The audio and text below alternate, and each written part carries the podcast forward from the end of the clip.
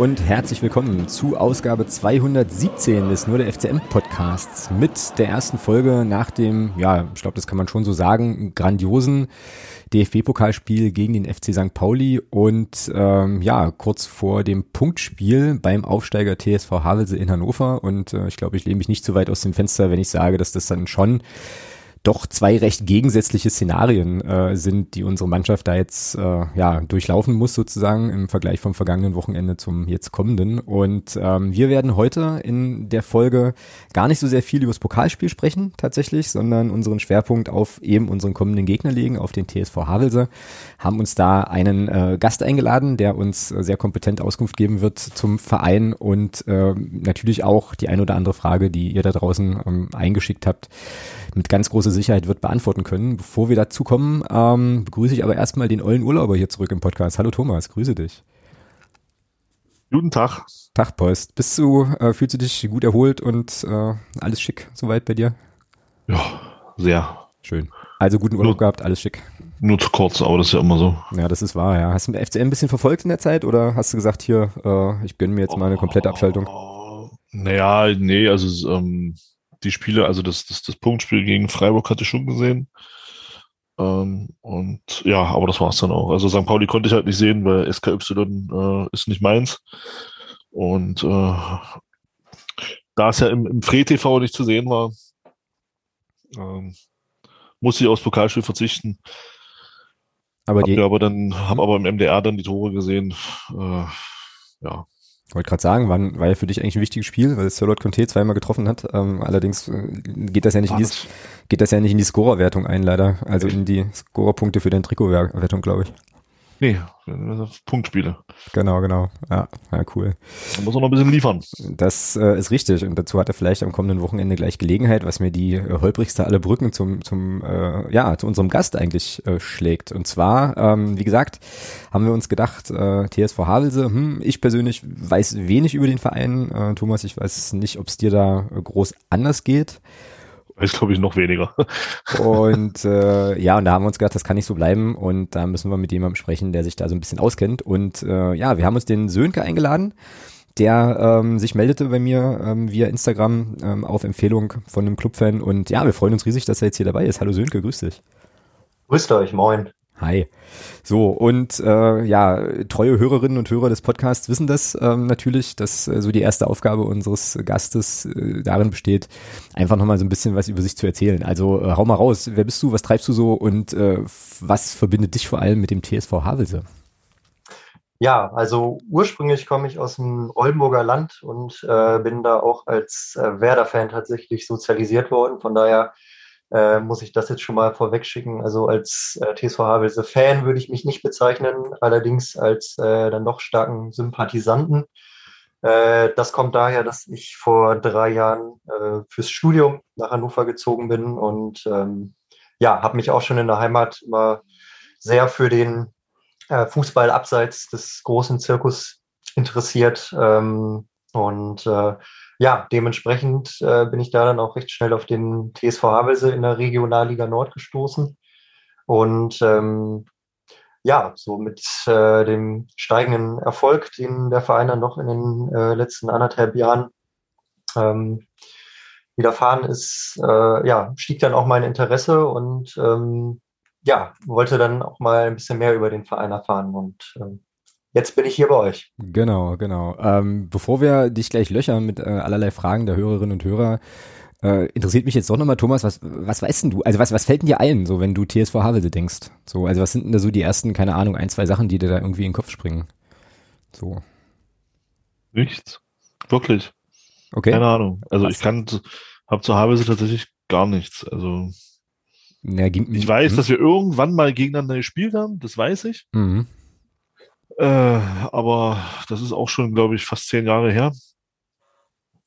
Wenn ich mich recht entsinne, das war ja noch zu alten Regionalliga Nordzeiten. Ja, das kommt auch hin, ja, genau. Ja. Und äh, ja, ansonsten wirklich nichts, null. Ja, ging mir äh, tatsächlich ähnlich äh, zum, zu den vergangenen Duellen, kommen wir nachher nochmal, da gibt es tatsächlich auch einige äh, ja, Fun oder not so Fun Facts, wenn wir nachher nochmal noch mal gucken. Ähm, ich habe jetzt im Vorfeld unserer Aufnahme mich mit dem, also mich professionell vorbereitet, indem ich den Wikipedia-Artikel zum TSV Havelse einmal gelesen habe. Äh, aber der ist interessant, äh, lege ich euch sehr ans Herz, werde ich hier auch nochmal verlinken dann in den Show Notes.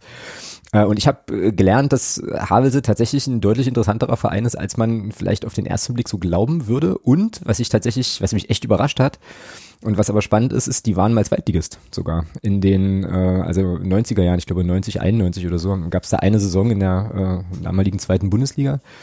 Naja, und es gibt noch so ein paar andere Spezereien, aber auf die kommen wir, äh, glaube ich, im Verlauf des Gesprächs jetzt mit, äh, mit Sönke gleich noch ein bisschen. Ähm, nur mal ganz kurz fürs Programm, weil ich glaube ich, gerade eben irgendwie vergessen habe zu sagen. Also wir werden schon uns noch mal kurz mit dem Pokalspiel natürlich beschäftigen, also keine Angst, aber ähm, ja, wie das eben, ihr kennt das ja auch, wie das eben so ist, wenn wir einen Gast haben, erstmal natürlich den Schwerpunkt da auf den auf den Bereich legen. Ähm, ja, und da würde ich sagen, wir starten direkt mal rein in die lustige Fragerunde. Und äh, die erste Frage, äh, Grüße an der Stelle an Daniel George vom MDR-Podcast Neues vom Krügelplatz. Äh, sensationelle, sensationelle Frage. Ich lese sie so vor, wie sie hier steht. Äh, Sönke, Profifußball in Havelse, was soll das? Ja, das ist eine gute Frage, die äh, ich mir wahrscheinlich als neutraler Beobachter auch stellen würde. Ähm, du hattest es ja gerade angedeutet, dass äh, Profifußball jetzt äh, gar nicht mal unbedingt was komplett Neues für den TSV ist. Ähm, vor 30 Jahren mit Trainer Volker Finke, der dem einen oder anderen vielleicht was sagen sollte, äh, gab es bereits eine Zweitligasaison, äh, die dann leider mit dem direkten Wiederabstieg dann auch geendet hat. Ähm, ja, und für die, für die heutige Zeit, ich denke einfach, dass, ist, äh, dass der Aufstieg jetzt eine Belohnung für eine gute Arbeit gemacht wurde und vor allem eine kontinuierliche Arbeit, ähm, die in, in, den letzten Jahren gemacht wurden, äh, allen vorneweg mit äh, Trainer Jan Zimmermann, aber eben auch dem Kern der Mannschaft, der eben auch schon seit, äh, seit einigen Jahren so äh, bestanden hat. Und ähm, zur Wahrheit gehört natürlich auch, dass ähm, da natürlich einiges, einiges dem TSV zugefallen ist äh, dass sie eben diese Gunst der Stunde nutzen konnten. Mhm. In der vergangenen Saison wurde die Regionalliga nach äh, neun Spieltagen, zehn Spieltagen, glaube ich, abgebrochen. Und ähm, der TSV stand auf Platz zwei äh, in der geteilten äh, Regionalliga. Ähm, vor ihnen stand noch äh, Werder Bremen und äh, die hätten dementsprechend auch ein Aufstiegsrecht gehabt, äh, haben aufgrund der finanziellen Schwierigkeiten, die eben auch in der Profimannschaft ähm, einfach da ist, äh, verzichtet und auch Weiche Flensburg, die eigentlich die, die Nordstaffel dominiert haben, haben verzichtet und so äh, ja, kam eben vieles zusammen, dass äh, TSV dann wirklich äh, in der Aufstiegsrelegation dann spielen durfte. Ähm, ich denke, das gehört nochmal dazu. Aber wie gesagt, ähm, ich glaube, dass das einfach das jetzt eine einmalige Chance äh, für den TSV war, ähm, sich und die Spieler vor allem, die eben äh, so eine gute Zeit hatten, jetzt zu belohnen äh, mit dem Abenteuer Profifußball. Mhm, ja, Abenteuer Profifußball ist ein, ist ein gutes Stichwort, weil ich mich gerade gefragt habe oder mich gerade frage, also war das schon sozusagen Ziel dieser Fußballabteilung, muss man, also man muss, ich muss nochmal anders anfangen. Havelse hat, also der TSV Havelse hat ja nicht nur Fußball, die machen ja auch noch ein paar andere Dinge. Ähm, aber Fußball ist natürlich eben das, wofür der Verein wahrscheinlich überregional am bekanntesten ist. Ähm, und da, da war dann schon das Ziel, irgendwie mal den Profifußball zu erreichen. So ähm, und jetzt hat man halt gesagt, okay, jetzt jetzt ergibt sich die Gelegenheit, weil es gibt ja manchmal auch so Situationen, ähm, wo man sagt, ach naja, über die dritte Liga haben wir gar nicht nachgedacht, aber äh, wenn uns das jetzt hier mehr oder weniger auf dem Silbertablett serviert wird, dann nehmen wir das halt mit. Also wie waren da so die, die Perspektive eigentlich des Clubs? Ich würde eher Zweiteres sagen. Ähm, also Havelse ist schon ein etablierter Regionalligist, aber allein schon, wenn man sich das Budget anguckt, dann ist äh, Havelse da auch in der Regionalliga äh, eher in der unteren Hälfte anzuordnen und ähm, auch die Rahmenbedingungen, ja, also das Stadion, werden wir sicherlich nochmal drauf zurückkommen, ähm, gibt die dritte Liga nicht her, weswegen eben jetzt auch in Hannover gespielt wird. Ähm, und wenn man sich die Tabellenplatzierung anguckt, äh, in den letzten äh, beiden abgeschlossenen Saisonen, also den vollständig gespielten Spielzeiten, also jeweils auf Platz 11, äh, in der ersten Corona-Saison dann auf Platz 9. Ähm, also dass da irgendwie kurzfristige Ambitionen Richtung Profifußball äh, gewesen werden. Also ich glaube, das wäre das wäre auch äh, vermessen gewesen. Und dementsprechend würde ich, würde ich schon äh, so weit gehen zu sagen, okay, das war jetzt eine einmalige Gelegenheit, ähm, die dann jetzt einfach auch am Schopf ergriffen wurde. Mhm. Aber Abenteuer Profifußball finde ich einen schönen Sendungstitel. Das stimmt. Äh, schreibe ich mir gleich mal auf. Äh, genau, Abenteuer Profifußball, genau. Ähm, ja, dann würde sich da natürlich mal an, also anbieten, vielleicht nochmal ganz kurz grundlegend äh, die Hörerinnen und Hörer mitzunehmen, was der TSV Havelse eigentlich für ein Club ist. So, also ist das, ist auch eine Frage, die der Malte ähm, gestellt hat auf Twitter. Schöne Grüße an der Stelle. Also wie sind denn da die Strukturen beim TSV? Ist das ein ganz klassischer EV, der jetzt eben wirklich, wie du sagtest, einfach gut gearbeitet hat und äh, jetzt mit der, mit der Fußballabteilung da unterwegs ist? Oder gibt es einen Investor oder so? Oder gibt es irgendwie einen Mäzen oder so? Also was, wie, wie muss ich mir das, wie muss ich mir das vorstellen in Havelse? Also einen Investor gibt es nicht. Ähm, also was man dazu sagen kann, ist, dass äh, in der Vergangenheit schon durchaus äh, davon gezerrt wurde, dass es äh, durchaus schon größere Sponsoren gab oder größere Einzelpersonen, äh, die dort mal ähm, eben auch finanzielle Zuschüsse gegeben haben. Ähm, beispielsweise äh, die Langreher Bäckerei, da gibt es im langjährigen Unterstützer Wilhelm Langreher, nachdem dann auch das Stadion benannt wurde, äh, nach dessen Tod, ähm, die auch immer noch ähm, mit zu den Hauptsponsoren gehören. Und ähm, das sind sicherlich auch, auch Dinge, von denen immer noch gezehrt wird, von, von eben diesen Verbindungen, von diesen langjährigen Verbindungen, die man dort eben aufgebaut hat. Aber ansonsten ähm, hat Havelse eine breite Basis an regionalen Sponsoren.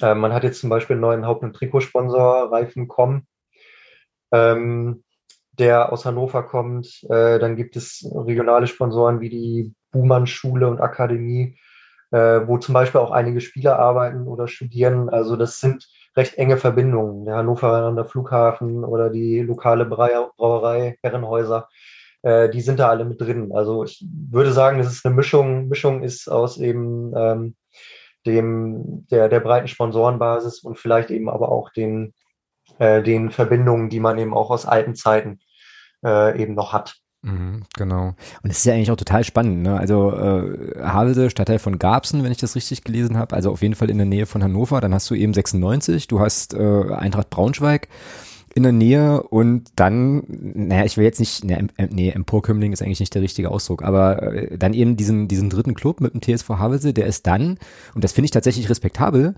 ähm, eben mit dieser breiten Sponsorenbasis, wie du es gerade gesagt hast, halt bis in die dritte Liga dann schaffen kann. Also eigentlich ist das eine ganz coole Geschichte, finde ich. So. Und glaube aber auch fast, oder würde jetzt einfach mal unterstellen, dass das dann schon aber auch, naja, du hast es vorhin Abenteuer genannt, äh, naja, schon, schon so das, das höchste Level ist, was realistischerweise für so einen Verein wie Havelse zu stemmen ist, oder? Also so jetzt zweite Liga oder so, wenn es jetzt perfektestens laufen würde, ist, glaube ich, ist, glaube ich, utopisch, oder? Also ohne das jetzt irgendwie despektierlich zu meinen oder so, ne? Also meine ist jetzt gar nicht negativ, sondern einfach nur, was sozusagen die Strukturen und, und eben auch das, das ja, mögliche Sponsorenaufkommen angeht halt, ne? Das glaube ich auch. Also es war generell in der, in der, ähm, ich sag's mal, in der Regionalliga-Community auch, äh, wurde mit äh, sehr großem Erstaunen aufgenommen, dass Havelse überhaupt die Lizenz beantragt hat und mhm. dann eben auch bekommen hat. Ne? Und äh, ich denke auch, dass vor allem äh, vor dem Hintergrund, dass man mit Hannover 96 da eben einen sehr großen Verein äh, direkt vor der Haustür hat, was einerseits natürlich aber ähm, auch äh, sich an der Fanbasis bemerkbar macht. So, also ich ähm, hoffe, ich trete jetzt in Havelse niemandem zu nah, wenn ich sage, dass es ähm, eher eine Zuschauerschaft äh, ist. Also natürlich gibt es, gibt es einen Kern von Fans und äh, aber Garbsen ist eben eine recht kleine Stadt und äh, wenn eben ein doch deutlich äh, über, über jetzt, äh, wenn man sich die Historie anguckt, ein deutlich erfolgreicherer Club direkt vor der Haustür ist mit Hannover 96 oder im Eintracht Braunschweig, ähm, äh, dann denke ich, sind da die Möglichkeiten schon begrenzt. Und deswegen würde ich sehr dazu stimmen, wenn man sagt, okay, dritte Liga ist, dürfte dürfte zumindest äh, jetzt für eine Zeit lang das höchste der Gefühle sein. Ja. Mhm. Also wahrscheinlich auch so, also und auch da wieder, ne, niemandem zu nahe treten zu wollen, aber schon so ein klassischer Zweitverein vielleicht. Ne? Also ich könnte mir jetzt vorstellen, dass wahrscheinlich viele Leute, die in Garbsen und umzu sind, dann halt eher zu 96 oder eben zur, zur Eintracht nach Braunschweig gehen. Und aber wenn es halt mal spannend ist beim TSV oder äh, irgendwie ein interessanter Gegner kommt, dann guckt man sich halt an, ne? fährt halt hin. Ähm, abgesehen von den Absolut. Leuten, die immer fahren. Ne? So. Genau. Absolut. Und ich finde, das äh, sieht man auch an den Spielern. So, es haben viele, viele Spieler, die in Havelse gespielt haben oder immer noch spielen, eben auch eine 96-Vergangenheit. Mhm. Äh, dann vielleicht in, äh, ja, in den Jugendmannschaften, in der zweiten Mannschaft nicht gepackt haben zu den Profis und dann eben dort die zweite Anlaufstelle finden. Ähm, klar, Havelse auch eine äh, beachtliche Jugendarbeit, das muss man auch dazu sagen. Ähm, vor ein paar Jahren hat die A-Jugend auch in der, in der einen Bundesliga gespielt. Ähm, aber dennoch ist es natürlich da nicht die erste Adresse. Und also, ja, klassischer Zweitverein, denke ich, trifft es da ganz gut. Genau.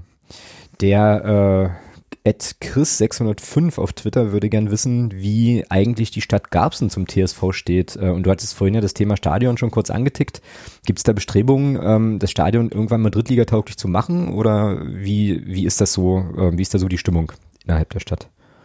Also das äh, Wilhelm-Langerer-Stadion an sich drittligatauglich zu machen, das äh, wurde recht klar gesagt, dass das rechtlich nicht möglich ist. Mhm. Ähm, wenn man mal da ist, äh, sieht man auch recht deutlich, dass es auch rein äh, platztechnisch gar nicht funktionieren würde. Also das äh, Stadion ist direkt an der Hauptstraße äh, und in der Wohnsiedlung. Also da ist das, äh, was da jetzt gebaut wurde, eigentlich schon, schon das, das Maximum, was da geht. Äh, deswegen, und äh, es ist ja auch nicht davon auszugehen, dass die, dass die Auflagen, die die dritte Liga an die Vereine stellt, äh, gelockert werden.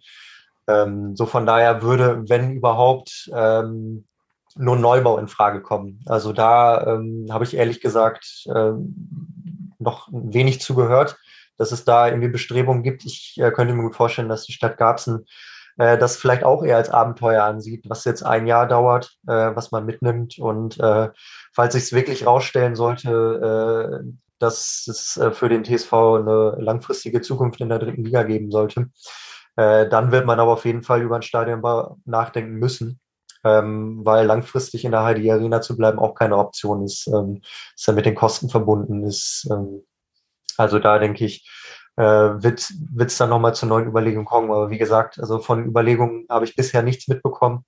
Äh, von daher würde ich daraus jetzt mal interpretieren, dass äh, die Stadt das jetzt auch erstmal als einjähriges Abenteuer ansieht und äh, für den Fall, dass sich dort äh, doch eben längerfristig was entwickelt, dass man dann das nochmal neu bewertet. Mhm. Weißt du, was die, äh, also wie das sozusagen finanziell geregelt ist mit dem Niedersachsenstadion? Äh, weil ich mir vorstellen kann, dass das, das muss doch sauteuer sein. Also das ist ja ein Riesenschüssel, ist ein Riesending. Ich weiß nicht genau, wie viel da reinpassen, 50.000 oder so, nehme ich mal an.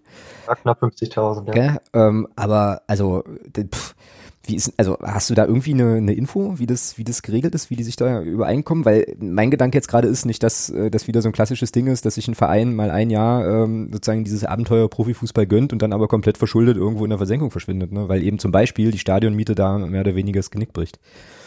So. Ja, also ähm, da muss man schon sagen, dass äh, 96 da Havelse, glaube ich, äh, schon, schon ein Stück entgegengekommen ist. Also was zum Beispiel nicht nicht in Ordnung ist, äh, dass die, die Fans auf die, die Nordtribüne, also von den 96 Fans, die, die muss frei bleiben. Ähm, Fans sind dementsprechend auf dem Oberrang geparkt, was vielleicht nicht optimal für die Stimmung ist, aber na gut. Aber ansonsten äh, wird tatsächlich so die Infrastruktur von 96 genutzt bei den Heimspielen ähm, und alles, alles andere, was äh, in irgendeiner Weise entbehrlich ist, das äh, wird dann auch gestrichen. Also zum Beispiel gibt es keinen, keinen äh, VIP-Bereich, bei den Heimspielen und ähm, ja, alles andere wird so übernommen werden müssen. Aber ähm, also konkrete Zahlen habe ich nicht, aber es äh, wurde mal in einem Interview gesagt, das ist äh, ein Heimspiel zum Preis eines Mittelklassewagens. Alter, überleg mal, ja, krass. Was auch immer, äh, wie auch immer man das jetzt genau in Zahlen definieren möchte. Mhm. Aber ähm, wie gesagt, es ist, ähm, sind im Wesentlichen die Betriebskosten, die da aufzubringen sind. Mhm. Ja, vom Genau, naja, dann hoffen wir mal, äh, dass das irgendwie gut geht und dass sich das äh, zumindest rechnet oder zumindest nicht, zumindest nicht ein riesen, ein riesen Loch in die Kasse reißt. Ja, das wäre dann schon immer, wäre dann schon ziemlich ärgerlich so. Ähm, das, war, das war schon ein großes Bestreben äh, von der Geschäftsführung, das Drittliga-Jahr nicht blauäugig anzugehen. Zumindest waren so die Aussagen, dass eben alles mit wirtschaftlicher Vernunft getätigt wird, auch bei Spielertransfers. Und ich gehe mal stark davon aus, dass ähm, so dort, äh, wenn man sich in die Arbeit der letzten Jahre anguckt, äh, dass auch das genau durchkalkuliert ist. Ähm, aber wie gesagt, also ich denke, dass das auf Dauer kein Modell ist, ähm, dort dort dann wirklich äh, zu spielen. Naja, geht ja, also gilt ja für den Kader äh, auch so ein bisschen ähnlich. Ne? Also gibt es jetzt zwei Fragen ähm, von, von Lennart und von Florian, die gehen äh, beide so ein bisschen in die Richtung. Äh, ich hatte das mal wieder gar nicht mitbekommen. Grüße an Janek aus der letzten Folge äh, und der äh, Sache mit dem unter dem Steinleben, dass äh, Havelse, glaube ich, der einzige Club im Profifußball sein dürfte, wo die, zumindest im Deutschen, wo die Spieler, wo die wenigsten Spieler, wenn ich das richtig weiß, tatsächlich Vollzeit Profis sind, so. Ähm, und da fragt der Lennart, also der Lennart fragt, wie geht es, Profifußball in Havelse zu etablieren, wenn eben ein Großteil der Mannschaft nebenbei einem regulären Job nachgeht oder äh, auch studiert. Ähm, und Florian vielleicht daran anschließend gleich will dann wissen, falls das Abenteuer Profifußball ein bisschen länger dauert, ist da irgendwie angedacht, Vollprofitum zu etablieren in Havelse oder ist das tatsächlich so ein Modell, kann man ja auch machen, ne? zu sagen, das ist jetzt unser Alleinstellungsmerkmal, wir versuchen das mal ein bisschen anders in diesem Profifußball. Ja, ist eine interessante Frage. Ähm, also die Aussagen, die bisher so getätigt wurden, die ließen schon darauf schließen, dass das äh, zum Havelser Modell werden könnte, sollte, äh, wenn dem, wenn dem denn so wäre. Ähm, ich bin der Meinung, dass, äh, ich weiß nicht, das werden jetzt äh, Leute des SV Meppen besser wissen, dass aber, äh, ich glaube, die erste äh, Profisaison des SV Meppen 2017, 18, glaube ich, auch teilweise zumindest noch äh, semi-professionell ablief, aber in der Form, wie es jetzt in Havelse ist, äh, dass wirklich, wirklich äh, kein Spieler wirklich äh, Profifußballer ist, also äh, selbst wenn wir jetzt über die Neuzugänge sprechen, äh, die jetzt ähm, eben wirklich vom ja, beispielsweise aus dem bezahlten Fußball jetzt eben in diese, diesen semi-professionellen Status zurückfallen und sich dementsprechend eine Nebentätigkeit äh, suchen, suchen müssen oder suchen wollten. Ähm, das ist schon, schon absolut ungewöhnlich und eine Ausnahme. Das äh, würde ich jetzt mal so unterschreiben. Ähm, Fakt ist, dass Beispielsweise, wenn man sich ähm, die, die, die Leute anguckt. Jetzt habe ich ein bisschen den Faden verloren. Ähm, kannst du die Frage nochmal wiederholen? Ja, also es ging einfach darum, weil, also ich habe auch einfach unfassbar viele Fragen gestellt. Ich glaube, das lag jetzt an mir. Also äh, es war so ein bisschen die Frage, ob, äh, also wie Profifußball etabliert werden kann, wenn die Leute nicht Vollzeitprofis sind und äh, ob irgendwann mal Vollprofitum angedacht ist. So, genau. Richtig, genau, genau, ja. Ähm, also es wurde jetzt äh, vor der Saison äh, mit, mit den Arbeitgebern äh, besprochen, äh, dass, dass äh, Stunden reduziert werden können, so dass es eben versucht wird, unter einen Hut zu bringen, ähm, dass man eben die Trainingszeiten äh, auf den Abend legt und ähm, ja, eben Dinge, die vielleicht eben auch durch Corona sich etabliert haben, wie Homeoffice, eben auch genutzt werden können. Fakt ist aber auch, dass es ähm, nicht, nicht in jedem Beruf langfristig so weitergehen wird. Und dementsprechend äh, wird das dann auch schwieriger, schwieriger werden, sich da, da dann zu etablieren. Weil man muss ja auch berücksichtigen, dass es ja auch bei den Spielerverpflichtungen eine Rolle spielt. Also viele, viele äh, Spieler fallen einfach schon aus dem Raster, weil sie sich im schlichtweg ähm, so ein Modell gar nicht antun wollen. Ne? Und das, das erkennt man eben auch, auch bei den Neuverpflichtungen, wie ich gerade eben schon meinte, äh, die sich dann eben jetzt äh, parallel was, was gesucht haben, ein zweites Standbein aufzubauen. Und ähm, ja, also ich denke, dass es eine große Herausforderung werden würde, äh, wenn man wirklich äh, dieses, dieses Modell langfristig fährt. Ähm, aber ich hatte es ja eingangs schon gesagt, ähm, aus den bisherigen Aussagen klang es schon so raus, dass es äh, eben, eben so ein Havelser Modell werden könnte, ähm, dass man eben hier wirklich rein semi-professionell arbeitet. Irgendwie, äh, Thomas, ich weiß nicht, wie dir das geht, aber irgendwie ist mir das gerade ganz schön sympathisch. Ich finde das cool. Hat was, auf jeden Fall, ja, definitiv. Oder? oder? Also irgendwie ist es, ja. irgendwie ist es nice. So, ähm, jetzt frage ich mich gerade, also, ähm, nee, anders. Ich frage das einfach mit den Worten von Florian, der nämlich äh, da äh, anschließend auch direkt eine Frage hatte, ähm, wie, mit welchen Argumenten lockt man denn dann, Klammer auf gestandene, Klammer zu, Fußballprofis nach Havelse. Also ähm, ja, wie, wie geht das? Ich meine, Julius Düker, das ist übrigens Thomas einer, der dir möglicherweise hätte einfallen können. Ich hatte das auch vergessen, der spielt ja mittlerweile auch in Havelse. Das ist ja nun zum Beispiel jemand, der äh, schon ein paar Saisons Profifußball auf dem Buckel hat. Also wie überzeugt man so jemanden, nach Havelse zu kommen? Ja, ich muss ganz ehrlich sagen, ich bezweifle, dass äh, das unbedingt das Ziel ist, ähm, jetzt seinen Kader mit äh, nur mit Profispielern aufzufüllen. Also wenn man wenn man sich jetzt die Transfers anguckt, zum Beispiel Linus Meyer, ähm, der ist jetzt auch das erste Mal im Profifußball. Äh, Finn Arkenberg hat, glaube ich, zwei Jahre in Halle gespielt, aber hat da jetzt auch nicht so wirklich Fuß gefasst. Ähm, ich habe schon den Eindruck, dass äh, es jetzt eine große Loyalität zu den Spielern gibt, die ähm, auch den Aufstieg jetzt gepackt haben. Und äh, ich glaube auch, dass äh, in Havelse nicht das Ziel ist, jetzt den kompletten Kader umzuwerfen. Einerseits, äh, weil man eben äh, dem, dem Stamm an Spielern, äh, die es eben gepackt haben, eben auch sehr dankbar ist. Andererseits vielleicht auch eben nicht alles auf, auf die Karte Profifußball setzen.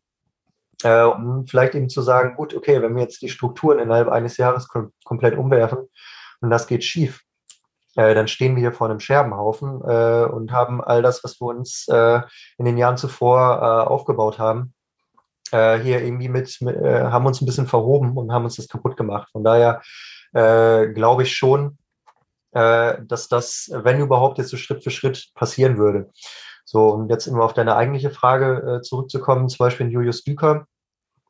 Ähm, der hat jetzt parallel angefangen, ähm, BWL zu studieren. Mhm. Und äh, ich glaube, dass ähm, das schon ein Argument sein kann für Spieler, die vielleicht sehen, okay, für die ganz großen Verträge reicht es bei mir nicht.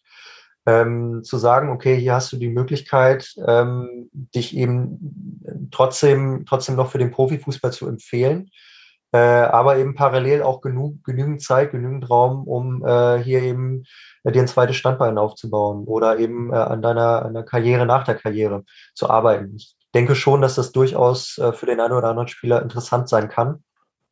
Ähm, wobei man dann natürlich auch äh, zu sagen muss, äh, dass es dann natürlich auch ein äh, längerfristiges Commitment ist, was du dort eingehst. Ne? Also ein, äh, du studierst es ja nicht mal eben ein Jahr, sondern äh, optimalerweise drei Jahre. Und deswegen, aber ich, wie gesagt, ich könnte mir vorstellen, dass das ein Argument sein könnte, dass dort eben äh, Beruf und trotzdem äh, Profi, Profisport oder Sport äh, unter Profi-Wettkampfbedingungen ähm, miteinander kombinierbar ist.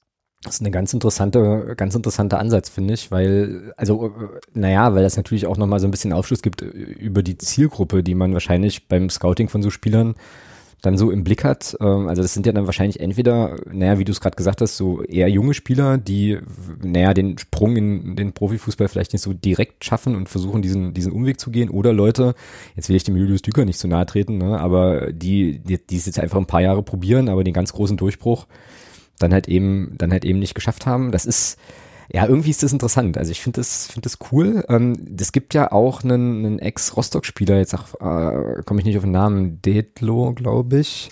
Oh. Ähm, der ja auch, äh, ich glaube, das ist sogar der mit dem, mit dem höchsten Marktwert im Kader, ähm, der da auch sozusagen dann hingegangen ist so.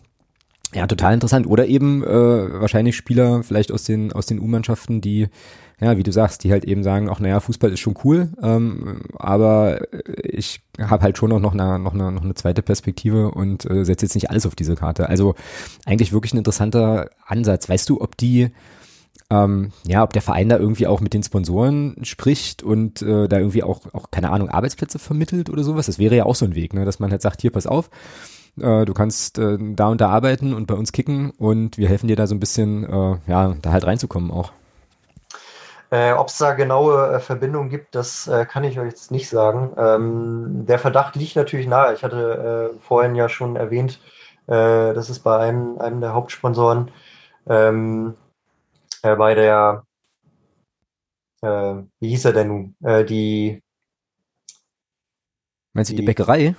Nee, nee, nee, nicht, nicht die Bäckerei. Ich meinte die Buhmann Akademie. Hm. dass, dass dort zum Beispiel der, der Noah Plume, Mittelfeldspieler, äh, dort auch arbeitet. Äh, aber ob es da jetzt wirklich, wirklich genaue Verbindungen gibt, äh, das kann ich euch so nicht sagen. Mhm. Mhm. Aber könnte natürlich auch ein Argument sein. Ähm, was, äh, weil du gerade den äh, Oliver Dedlo nochmal ins Gespräch gebracht hattest, das ist, wäre dann ja zum Beispiel aber auch die, die zweite Art der äh, Spielerrekrutierung, die äh, im Moment in Havels auch im Vordergrund steht, eben äh, gezielt nach äh, jungen Spielern von größeren Vereinen zu gucken, die eben leihweise verfügbar sind. Äh, Ach, der ist geliehen. Ah, okay. Genau, genau der ist geliehen. Ähm, und, und das ist wohl auch das Modell, äh, wonach sich eben weiterhin umgeguckt wird nach Spielern, äh, wo eben aber auch das Großteil des Gehalts, äh, der Großteil des Gehalts äh, eben auch vom Stammverein übernommen werden müsste. Und dementsprechend schränkt sich die Auswahl natürlich auch ein. Also ähm, aber das, das ist nochmal eben auch das Konzept, äh, eben diese, diese beiden Säulen. Einerseits, einerseits eben junge Talente, die äh, vielleicht eben den Sprung verpasst haben, äh, oder jetzt eben, eben zu schauen, okay, wer ist bei Profivereinen vielleicht noch immer hinten dran und braucht dringend Spielpraxis und wen können wir uns finanziell äh, leisten. Mhm. Und zu dieser Kategorie gehört Dedlo dann auf jeden Fall auch. Ah, genau, ah, krass. Ähm, wo wir gerade so ein bisschen vielleicht schon im Bereich Sportliches sind, ähm, hat der Philipp äh, auf Twitter phil-eh noch die Frage, ob Julius Düker zweistellig trifft in der Saison. Was glaubst du? Ja, also wenn, dann eher, würde ich sagen. Mhm. Ähm, ja, ich möchte, möchte Julius Düker jetzt auch wirklich nicht zu nahe treten, aber ähm, für mich hat, haben so die letzten Jahre irgendwie dann auch nicht gezeigt, dass er so der, der Knipser schlechthin ist. Also ähm, ich halte ihn für einen guten Offensivspieler, äh, aber jemand, der jetzt in der Saison zweistellig trifft, ähm, sehe ich irgendwie nicht in ihm. Äh, also klar, er ist jetzt der Zielspieler in der Offensive, auch wenn äh, durchaus noch jemand verpflichtet werden sollte. Ähm, ja, aber wie gesagt, wenn, wenn ich es jemandem zutrauen würde, dann tatsächlich Düker. Aber ich äh, würde, würde mal eher tippen, dass äh, es keiner der Spieler auf zehn Treffer schafft. Ui, ui, ui, ui. Aber das ist ja schon auch eine Aussage in Richtung äh, potenziellem Saisonverlauf, oder? Also äh, klingt jetzt ein bisschen so raus, als würdest du, gehst jetzt nicht davon aus, dass das Abenteuer Profifußball wirklich lange dauert, oder? Nee, ähm, da bin ich ganz ehrlich. Also die ersten beiden Auftritte ähm, haben mir da relativ wenig, wenig Mut gegeben. Also die Mannschaft hat sich, äh, denke ich, sehr ordentlich präsentiert für ihre Verhältnisse, aber ähm, mir fehlt es da einfach an vielen Ecken und Enden, an, an Drittliga-Erfahrung ähm, und einfach so ein bisschen an Abgezocktheit. Also natürlich, das kann im Laufe der Saison noch kommen und ich gehe auch davon aus, dass, äh, oder ich gehe nicht davon aus, dass äh, Havelse jetzt sang- und klanglos absteigt. Ähm, aber ich könnte mir eben gut vorstellen, dass sich die, die, äh, die Scorerlast äh, auf vielen Schultern verteilen wird. Ähm, also dass wir eben nicht den einen Spieler haben, der dort äh, 17 bis 20 Mal knipst, äh, sondern dass man da vielleicht vier, fünf, sechs Offensivspieler haben, die dann am Ende ihre sechs bis sieben äh, Saisontore dann am Ende äh, auf dem Konto stehen haben werden. Mhm, okay. Wenn neun Spieler neunmal treffen, steigst du auch auf. Also. Das ist richtig, ja, das stimmt. Ähm, der Philipp möchte gerne noch wissen, wie die Situation bei Leon Dahmer ist, der einen großen Anteil am Aufstieg hatte und der aber derzeit vereinslos ist. Ja, es ist eine spannende Situation. Ähm, es war relativ früh eigentlich klar, mehr oder weniger klar, hinterher vorgehaltener Hand, dass es ähm, mit Dama wohl nicht weitergeht. Ähm, ja, ich, es war relativ lange im Gespräch, dass Jan Zimmermann ihn äh, mit nach Hannover nimmt. Äh, das hat sich jetzt allerdings, äh, ja, es ist immer noch nichts passiert. Ähm, mich wundert das auch ehrlich gesagt ein wenig, dass er immer noch vereinslos ist. Ähm, er hat ihn darauf gepocht, entweder äh, bei einem Zweitligisten unterzukommen äh, oder bei einem ambitionierteren Drittligisten. Ähm, der Umstand, dass er 21 Jahre alt ist, dementsprechend dann ja auch noch die U23-Regel erfüllt, hat ihn aus meiner Sicht für einen sehr interessanten Spieler gemacht. Äh, letzte Saison, glaube ich, äh, sechs Scorer-Punkte gehabt. Äh, bei neun Spielen finde ich ist eine sehr gute Quote. Ähm, und ja, eben auch auf äh, den offensiven Außenbahnen eine äh, sehr interessante Position, bringt ein gutes Profil mit, ähm, hat sich vielleicht ein bisschen verzockt und äh, ja, hält sich jetzt im Moment äh, mit einem Individualtrainer fit und äh, ja, wartet noch auf Angebote. Es ist jetzt mittlerweile wieder im Gespräch, dass er auch nach Havelse zurückkehren könnte, wenn äh, sich kein passender Verein für ihn zeigt. Ähm, ja, allerdings will man wahrscheinlich in Havelse auch nicht ewig auf ihn warten. Und äh, ich meine, je später er wieder ins Training einsteigt, desto länger dauert es auch mit der Integration. Äh, und die Saison läuft bereits. Mm, und ja, dementsprechend ist man, denke ich, auch daran interessiert, äh, äh, ja, so früh wie möglich äh, jetzt die letzten Neuzugänge einzutüten. Andererseits muss man natürlich sagen, kennt den Großteil des Teams, erfüllt, wie gesagt, die U23-Regel. Also äh, er wäre für Havelse auf jeden Fall eine starke Weiterverpflichtung. Aber ich denke, da sind noch einige Hürden zu gehen und ähm, ja, muss man dann auf jeden Fall jetzt die letzten drei Wochen nochmal abwarten, ob äh, vielleicht ein äh, ambitionierterer Drittligist, ob da vielleicht sich noch jemand verletzt von den U23-Spielern, dann äh, könnte da mal vielleicht nochmal wieder ins Visier geraten. Aber ja, das ist der aktuelle Stand. Also Warteschleife. Naja, klingt ein bisschen, klingt tatsächlich so ein bisschen nach verzockt, ja. So irgendwie. Ja. Aber ähm, ja, also ich habe den äh, Namen natürlich vorher noch nie gehört, wie gesagt, Stichwort unterm Stein leben und so, aber ähm, ja, also scheint er dann dort schon auch jemand zu sein, der da äh, eine große Last getragen hat in der vergangenen Saison. Dazu passt vielleicht die Frage von Marc, ob es eigentlich eine Vereinslegende gibt beim TSV Havelse. Uff, also äh, das bezieht sich, äh, denke ich, äh, vor allem auf die Trainer. Ich hatte vorhin ja äh, Volker Finke schon erwähnt, äh, die eine sehr erfolgreiche Zeit eben auch danach hatten. Dann gibt es einen André Breitenreiter, mhm.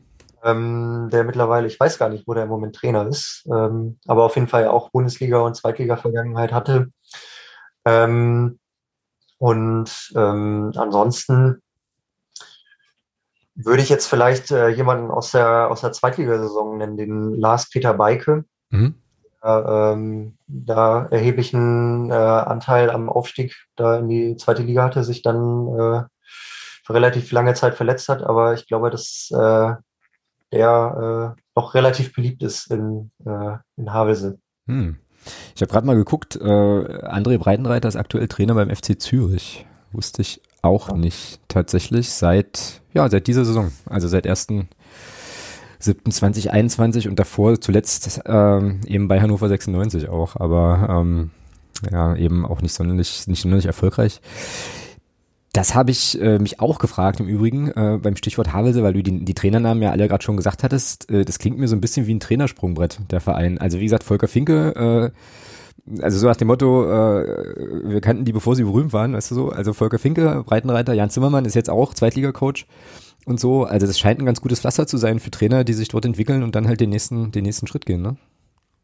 Absolut. Also ähm, kann man auch äh, ja jetzt äh, für, für Jan Zimmermann, der jetzt äh, zu Hannover 96 gegangen ist, äh, sagen. Also da äh, scheint äh, nicht nur bei den Spielern, es gibt, es gibt auch äh, durchaus einige, einige Spieler, die, die da das, äh, den Verein als Sprungbrett benutzt haben. Ähm, aber vor allem bei den Trainern äh, durchaus, durchaus schon auffällig, ja. Ja, und Volker Finke hat mich echt erstaunt. Also als ich das gelesen hatte äh, im besagten, äh, besagten Wikipedia-Artikel, habe ich gedacht, ach krass, weil für mich, aber ich meine, gut, das ist wahrscheinlich mit, bei so gut wie jedem Fußballfan in Deutschland so, der ist, das ist für mich der Mr. SC Freiburg. Einfach, äh, um den gefühlt dieser Verein drumherum gebaut wurde und ich hatte das gar nicht auf dem Schirm, dass der, dass der dort war.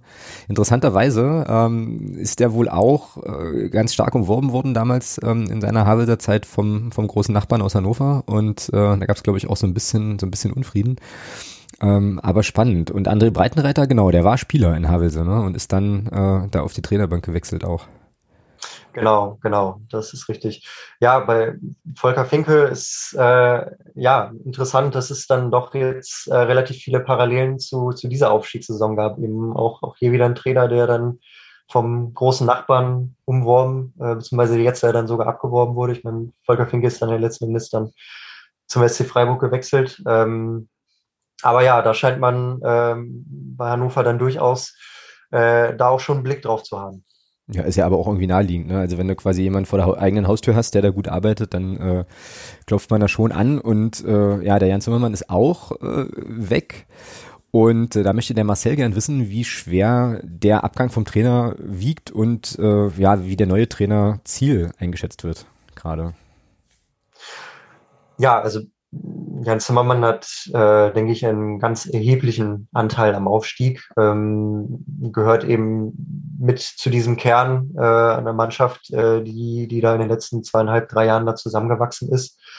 Ähm, und ich denke, dass Hannover dann einen guten Fang gemacht hat ähm, und da viel Freude an ihm haben wird. Ich denke, dass das erste Spiel äh, als Bremen-Fan, muss ich sagen, leider da auch schon sehr viel Aufschluss darüber gezeigt hat, äh, wie er eben spielt, äh, aus einer durchaus aus einer kompakten Defensive heraus, aber eben auch mit äh, viel Mut nach vorne.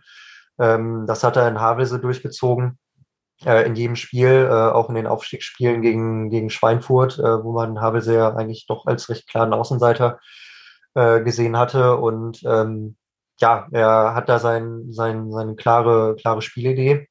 Und äh, die hat er da recht unbeirrt durchgezogen. Und wenn er da die passenden Spieler für hat, ähm, und, und da das Kollektiv um sich, um sich vereinen kann, dann ähm, entsteht da ganz viel draus. Also ähm, der Abgang wirkt, wiegt auf jeden Fall sehr schwer.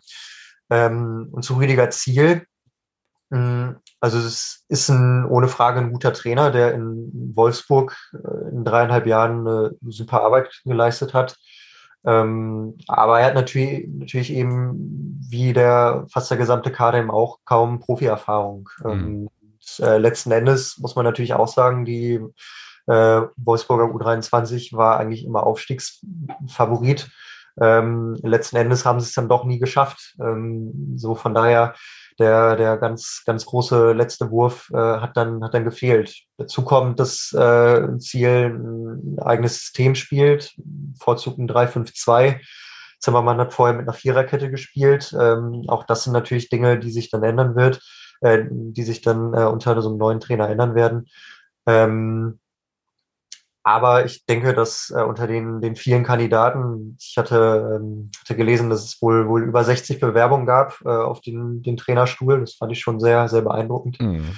äh, dass es dann doch sehr großes Interesse daran gab, ähm, dass es durchaus ein fähiger Trainer ist, der ähm, ja vielleicht ein, hatte jetzt ein Jahr Pause, ähm, aber für den der, der Schritt in den Profifußball jetzt eben auch, auch äh, für den die Zeit jetzt einfach auch gekommen war. Und ähm, ja, ich denke, dass äh, man mit Ziel dort einen, dort einen guten Nachfolger bekommen hat, aber das Erbe, ähm, was er antritt, ist auf jeden Fall auf jeden Fall sehr schwer. Ja, ist halt immer schwer, glaube ich, wenn du so einen, also einen Aufstiegstrainer beerbst. Äh, also ich meine, bei uns äh, dauerte es, glaube ich, Thomas, wie viele? Vier oder so, ne? Trainer, bis, äh, bis man dann mal wieder jemanden hatte, der so ein bisschen. Immer, was man, fünf, da zieht es der fünfte, ja. Fünfte, ja, genau. Ähm, ja. ja. es ist halt immer, es ist halt immer total schwer. Letzte Frage in dem Blog kommt, es sei denn, Thomas hat noch was, kommt vom Stefan ähm, und da geht's jetzt nochmal so, so Richtung Spieler. Was kommt dir, Sönke, als erstes beim Namen Michael Habrücker äh, in Erinnerung? Beim Namen Michael Herbrücker? Ja, Michael Herbrücker, genau. Klingelt da ja. irgendwas? Nee, da klingelt tatsächlich nichts. Okay, dann frage ich Thomas, was, was fällt denn dir ein zum, zum Kollegen Herbrücker noch? Ah, das ist ja wohl ganz klar, oder? Würdest du ihn als FCM-Legende bezeichnen? Als FCM-Legende? Nö, aber er hat gegen Dynamo mal ein entscheidendes Tor geschossen. Von daher ist das schon, ist das schon okay. Also äh, als Legende würde ich jetzt deswegen nicht unbedingt bezeichnen, aber er hat damals 2006, das war das Jahr, wo wir, das war die Saison, wo wir damals fast durchmarschiert werden von der Regionalliga in die zweite Liga. Mhm. Äh, hatte damals, ich glaube, 81. Minute war es, glaube ich. Ja, das weiß ich nicht äh, mehr. Keine Ahnung. Das 1 zu 0 gegen, gegen Dresden gemacht damals im Heimspiel. Ja, war schon cool. War aber, wenn ich mich da so richtig erinnere, also äh, auch mehr oder weniger so, also eine der äh, auffälligeren Szenen von Michael Herrücker, oder? Also. Ja, gut, wenn er, wenn er als Sechser spielt, äh, hast du in der Regel nicht so viele auffällige Szenen. Ja, das ist halt nicht so flashy, ne? Ähm, und der hat aber auch auf jeden Fall eine Havelser Vergangenheit. Jetzt überlege ich nur gerade, ob der von Havelse kam oder dann zu Havelse ging nach uns. Nee, der kam von Bremen. Stimmt, stimmt, der kam von Bremen. Dann, dann ist, der ja. musste später, der musste später bei äh, Dings gewesen sein. Bei Havel, Havelse und ich äh, muss das natürlich wieder live googeln. Ähm, spielte zum Schluss beim TSV Stellingen und hat immer noch das, ähm, ja, sein FCM-Profilbild hier bei transfermarkt.de drin. Richtig cool. Warte kurz. Äh, ja, der war, der, der ging irgendwie von Havelse nach zu Werder 2, äh, von Werder 2 in die Vereinslosigkeit, dann zu uns und dann über Langenhagen äh, wieder zurück nach Havelse und ähm, ließ dann, glaube ich, seine Karriere da so ein bisschen austrudeln. So cool. Ja, genau. Ja, also auch ein, äh, ein Bursche aus der Region.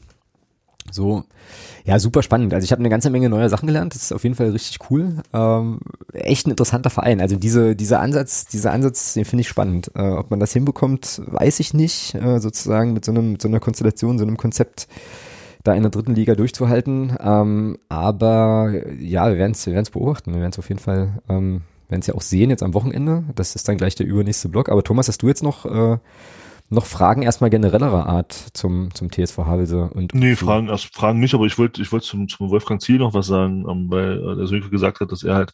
Heißt der nicht Rüdiger? Diesen, oder Rüdiger, ja, diesen Vornamen und so. Ziel, so. Das ist so geil. Ähm, ah, wir, brauchen, wir brauchen einfach nur einen Platzhalter für Namen, weißt du? Wir brauchen äh, irgendwie, das ist ich Paul oder so, keine Ahnung. Genau. Äh, Arschloch. Ähm, Danke.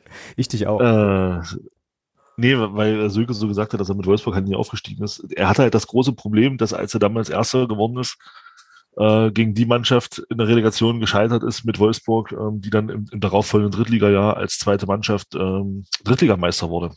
Mhm. Klar. Ähm, das, ja. das war natürlich, die hatten ja das Hinspiel, glaube ich, damals zu Hause äh, 2-1 oder 1-0 gewonnen in Drei. Wolfsburg. Und dann hatten sie in München hatten sie dann 3-1 oder 4-1 verloren.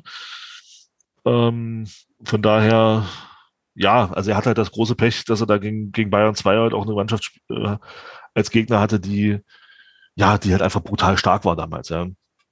Das ist wahr. Und im Jahr später ähm, wurde die Saison vorzeitig in Corona abgebrochen. Da weiß man natürlich auch nicht, ob sie genau. vielleicht Lübeck noch abgefangen hätten. Natürlich, das gehört dazu und äh, generell in der Regionalliga aufzusteigen, das äh, ist natürlich auch eine, eine, Aufgabe, die so schwierig ist wie wahrscheinlich äh, kaum eine andere.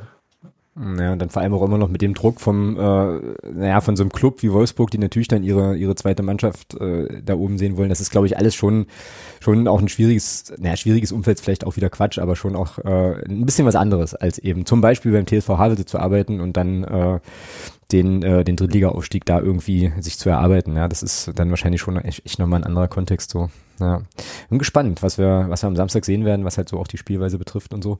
Ist Havelse eigentlich eher ein Verein, ähm, der Geduld hat auch mit Trainern? Also ähm, jetzt, wenn es jetzt unter dem Kollegen Ziel nicht so gut läuft, ähm, kriegt er die Zeit oder ist man da schon eher so, dass man sagt, naja, wir wechseln auch mal gerne also ähm, in der Zeit vor Jan Zimmermann, äh, wo es eben auch nicht immer so gut lief, äh, wurde durchaus schon mal schon mal etwas schneller entlassen.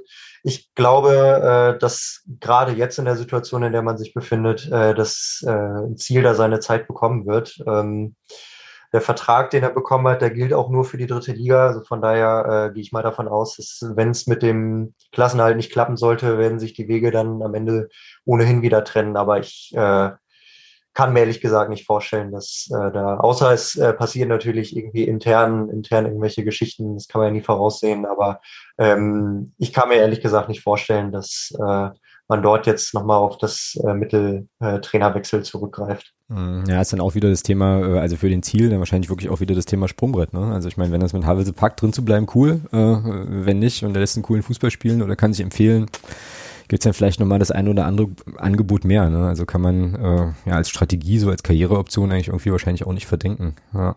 Für ihn auf jeden Fall eine gute Station, ja. Das ja. Ist, äh, kann man schon so sagen. Ja. Genau.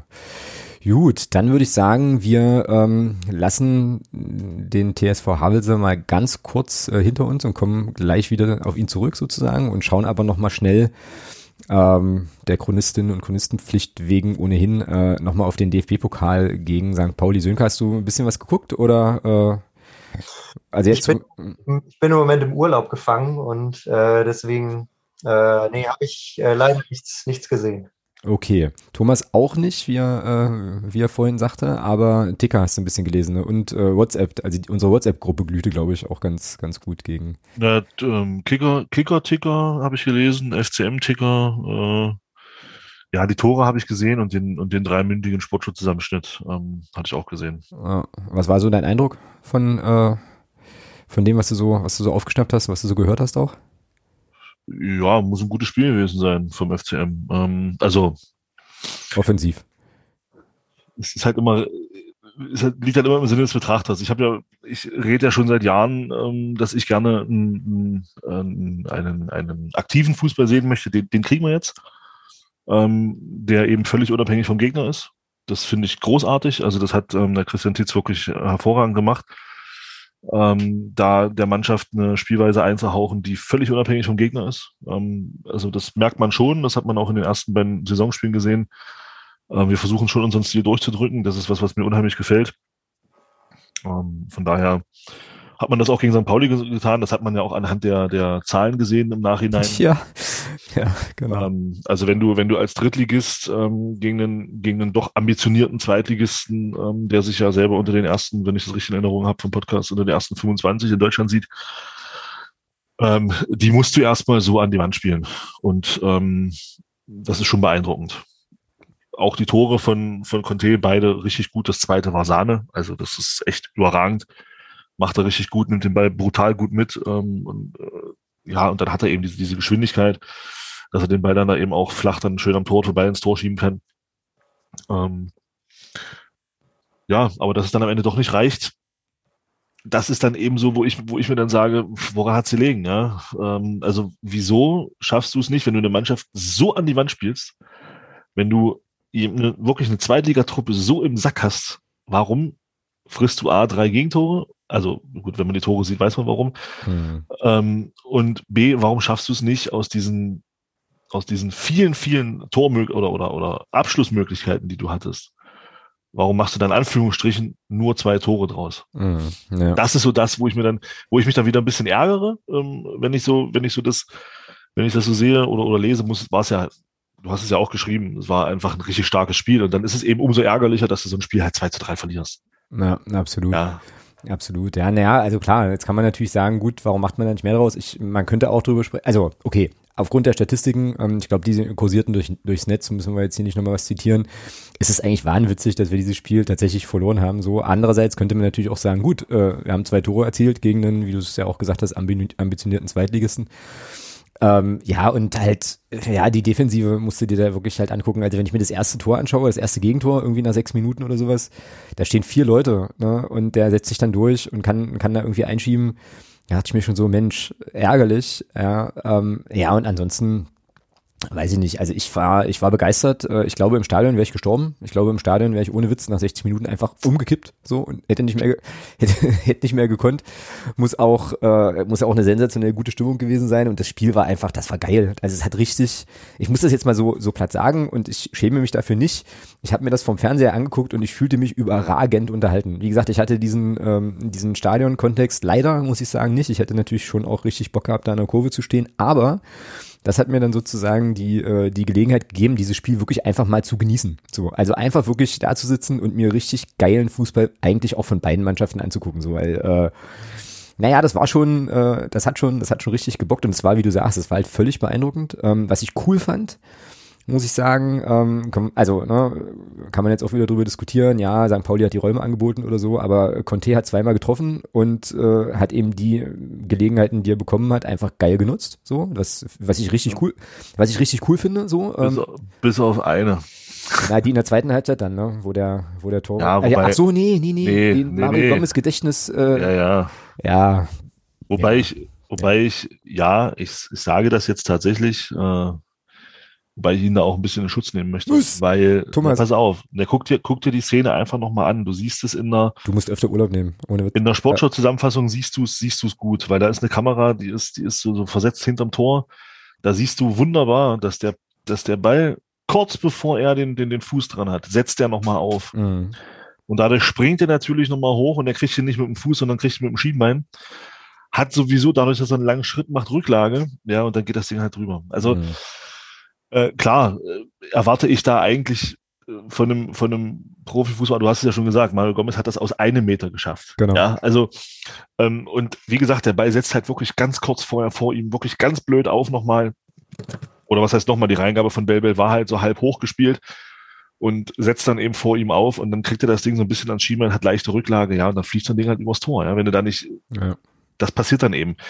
Das würde ich ihm da gar nicht vorwerfen wollen in der, in der, in der Szene, weil das passiert tatsächlich. Also das kann, das ist schon ganz anderen passiert und das wird auch, das kann auch im Solar zu Condé passieren. Also um Gottes Willen, ähm, das möchte ich ihm gar nicht vorwerfen. Die Tore hat er überragend gemacht. Ich, ich, ich hoffe ja bei aller, bei aller Kritik und ich bleibe bei, in, in bestimmten Punkten, auch bei meinen Kritikpunkten, erstmal noch, ähm, er hat ein super Spiel gemacht. Ich hoffe, dass er das für die dritte Liga kom äh, kompensieren kann. Ja, weil da wird's wichtig. Pokal ist alles gut und schön. Aber da machen wir, da machen wir bei unserem Glück im Höchstfall zwei Spiele und dann ist der Wettbewerb für uns sowieso gegessen. Mhm. Sieht man ja jetzt wieder. Ja, wir sind wieder in der ersten Runde rausgeflogen. Ähm, und von daher, wenn er das in der dritten Liga zeigt, wenn er das kompensieren kann, wenn er da in Ansätzen das zeigen kann, was er dort dann Hut ab, alles richtig gemacht. Ja, ja, ja. genau. Ja, und eben wie gesagt, äh, es gab ja nun auch schon genügend Szenen äh, mit Solot Conte, wo er in Abschlusssituationen kam und dann dann halt vergeben hat, diesmal nicht. Ne? Diesmal hat er einfach, äh, also hat er, hat er die Kaltschnäuzigkeit gehabt und ich, ich habe dann mit dem Yannick noch, äh, noch geschrieben, der letzte Woche ja im Podcast zu Gast war, weil ich hatte ja letzte Woche noch groß erzählt, naja, äh, Conte wird halt kein Knipser mehr, ne, so, aber äh, hat vielleicht dann eine ganz gute Rolle als Vorlagengeber, ja, und zack, macht er zwei Buden, ja. Also es ist, äh, es ist wieder ja, geil. Darfst aber nicht vergessen, bei aller, bei aller Liebe und auch, aber er hat ja in den Saisons davor auch immer mal Spiele gehabt, wo er zweimal getroffen hat. Das stimmt. Das ist also ich hoffe, ich hoffe, dass das jetzt nicht sein, jetzt nicht sein einziges, wie es in den Jahren zuvor war, sein einziges zwei, äh, zwei Tore Spiel bleibt. Ich hoffe, dass da natürlich jetzt noch was kommt. Hm, Na, dass da jetzt das Selbstvertrauen, dass da jetzt das Selbstvertrauen einfach auch da ist. Ja. Genau. Ähm, ich meine, man merkt das schon. Ich finde schon, dass man, dass man sieht, ähm, dass Christian Tietz da scheinbar was bewegt hat bei ihm. Ich glaube, der große Knipser wird er trotzdem nicht mehr, auch wenn er da jetzt zwei Tore gemacht hat. Ähm, aber wenn er natürlich diese Räume hat, wie er sie, das muss man eben auch sagen, diese Räume, wie er sie gegen St. Pauli hatte, dann ist er eine Waffe. Da brauchen wir gar nicht drüber reden. Das, hat, das habe ich auch nie abgestritten. Ähm, nur ich sehe eben Probleme bei ihm im Spiel, wenn wir Gegner haben, die eher ihre letzte Linie auf Höhe der Strafraum, äh, der Strafraumgrenze haben. Mm, ja. Dann sehe ich da eher Probleme. Aber das, wer weiß, vielleicht kann sich das alles noch ändern. Er hat am Samstag ein, ein super Spiel gemacht, hat zwei richtig geile Tore geschossen gerne so weitermachen. Genau. Ja, und auch, also auch an die Mannschaft. Ne? Also wie gesagt, das war utopisch, äh, was da auch, was man dann nachher auch, also was die Statistiken sozusagen belegt haben, wie das Spiel auch im Prinzip lief. So, und ähm, ich glaube, du hattest, du hattest es irgendwo geschrieben, glaube ich, ähm, ja, auch bei WhatsApp, als wir, mal, als wir mal schrieben, dass wenn die Mannschaft so Fußball spielt, dann werden die Siege auch kommen, auch in der Liga. Ähm, ja, absolut. So, und ja, das, das, äh, das war wirklich, wirklich, wirklich, wirklich stark. Coole Choreo auch, ähm, mal wieder im Stadion. Ich bin ja immer noch äh, der Meinung, dass wir diese Momente oder die Leute, die sozusagen die, die, die Zeit im Stadion jetzt mitnehmen können, dass wir das wirklich aufsaugen und genießen müssen, weil ich ziemlich sicher bin, dass das bis zum Ende der Saison nicht so bleiben wird, leider. Aber ähm, ja, war halt wirklich eigentlich ein rundum guter Nachmittag, glaube ich, äh, oder Abend vielmehr, aber eben mit dem mit dem dann falschen Ausgang. Aber Ach, aber ein Wermutstropfen hat's für mich schon gehabt. Und zwar? Alex Bitroff, ja, das, oder? Das Ding von Bitroff, das ja, gar nicht. Das, das, hat, das hat nichts mit Fußball zu tun. Geht mir ähm, ja. Da hatten, da hatten wir oder er selber richtig, richtig großes Glück, ähm, dass der Schiedsrichter das nicht gesehen hat. Es geht gar nicht. Also, das ist für mich das allerletzte. Das mhm. hört sich einfach nicht. Also, ja. Ellenbogen da in sich vom Gegenspieler. So, also wirklich auch so absichtlich, boah, ja, Wahnsinn. Ja, das ging mir ähnlich, wobei ich sagen muss, äh, ehrlicherweise, um mal den Schiedsrichter auch in Schutz zu nehmen, ähm, in, der Spielgeschw in der Spielgeschwindigkeit habe ich auch gedacht, okay, der äh, Curé, was glaube ich, äh, macht, Curé, er, ja. macht, er, macht er vielleicht ein bisschen mehr draus oder so, ähm, bin ich ehrlich, aber als dann die Zeitlupen kamen, die dann der Schiedsrichter ja in dem Moment dann nicht hat, habe ich mir gedacht, ach du Scheiße. Und genau das, was du sagtest, also das muss ich jetzt nicht alles nochmal wiederholen, sehe ich auch so, also äh, habe ich keinen Bock drauf. Habe ich irgendwie keinen Bock drauf. Hat er auch nicht nötig. Das ist das nächste ja. Ding. Er ist ein super ja. Verteidiger. So, der, das braucht er, das braucht er nicht. Das braucht er nicht. So, aber ja, wie gesagt, Riesenschwein, ich weiß, das ist auch, das ist auch jetzt, das zieht jetzt nichts nach sich, ne? Also da gibt es jetzt nichts irgendwie, wo man im Nachgang nochmal. Nee, leider nicht. Also unabhängig jetzt vom, unabhängig vom Trigo, das er trägt, ich würde mir da echt wünschen, dass es da eine Möglichkeit gäbe, da im Nachhinein noch was zu machen, aber ich glaube tatsächlich, dass das äh, aufgrund dessen, dass es dann als Tatsachenentscheidung abgelegt wird, ähm, dass es da mhm. nichts gibt. Ja. ja. ja. So, und dann würde ich sagen, wir holen unseren Gast mal wieder rein, ähm, nach, dem kurzen, nach dem kurzen Ausflug zum DFB-Pokal und äh, ja, bewegen uns jetzt nochmal in Richtung, ja, grau kann man eigentlich gerade gar nicht sagen, das war letzte Saison, aber Richtung Liga-Alltag und äh, Samstag, wenn wir dann also gegen den TSV Havelse spielen. Ähm, ich habe wieder hier. So zurück zum Brot- und Buttergeschäft. Genau, zurück zum Brot- und Buttergeschäft. Ich hatte ja vorhin schon angeteasert, es gibt so ein paar, so ein paar Fun Facts, die ich mir hier so rausgesucht habe. Also, ähm, es gibt eine Bilanz gegen den TSV Havelse, die ist aus Magdeburger Sicht nicht gut, tatsächlich. Wir haben viermal gegen äh, den TSV Havelse gespielt. Äh, Thomas, du hast es vorhin richtig gesagt, in der Regionalliga Nord. Schon ein bisschen was her, zehn Jahre, äh, neun Jahre und haben bisher noch kein einziges Mal gewinnen können. Es gibt äh, zwei Unentschieden und zwei Niederlagen und eine Tordifferenz von fünf zu zehn. Tatsächlich. Echt? Ja. Ja. Krass. Also, äh, wenn Havelse da mal nicht das neue Meuselwitz werden könnte. Mal gucken. Schauen wir mal. Ähm, genau, das letzte Spiel gegeneinander gab es am 6. Mai 2012.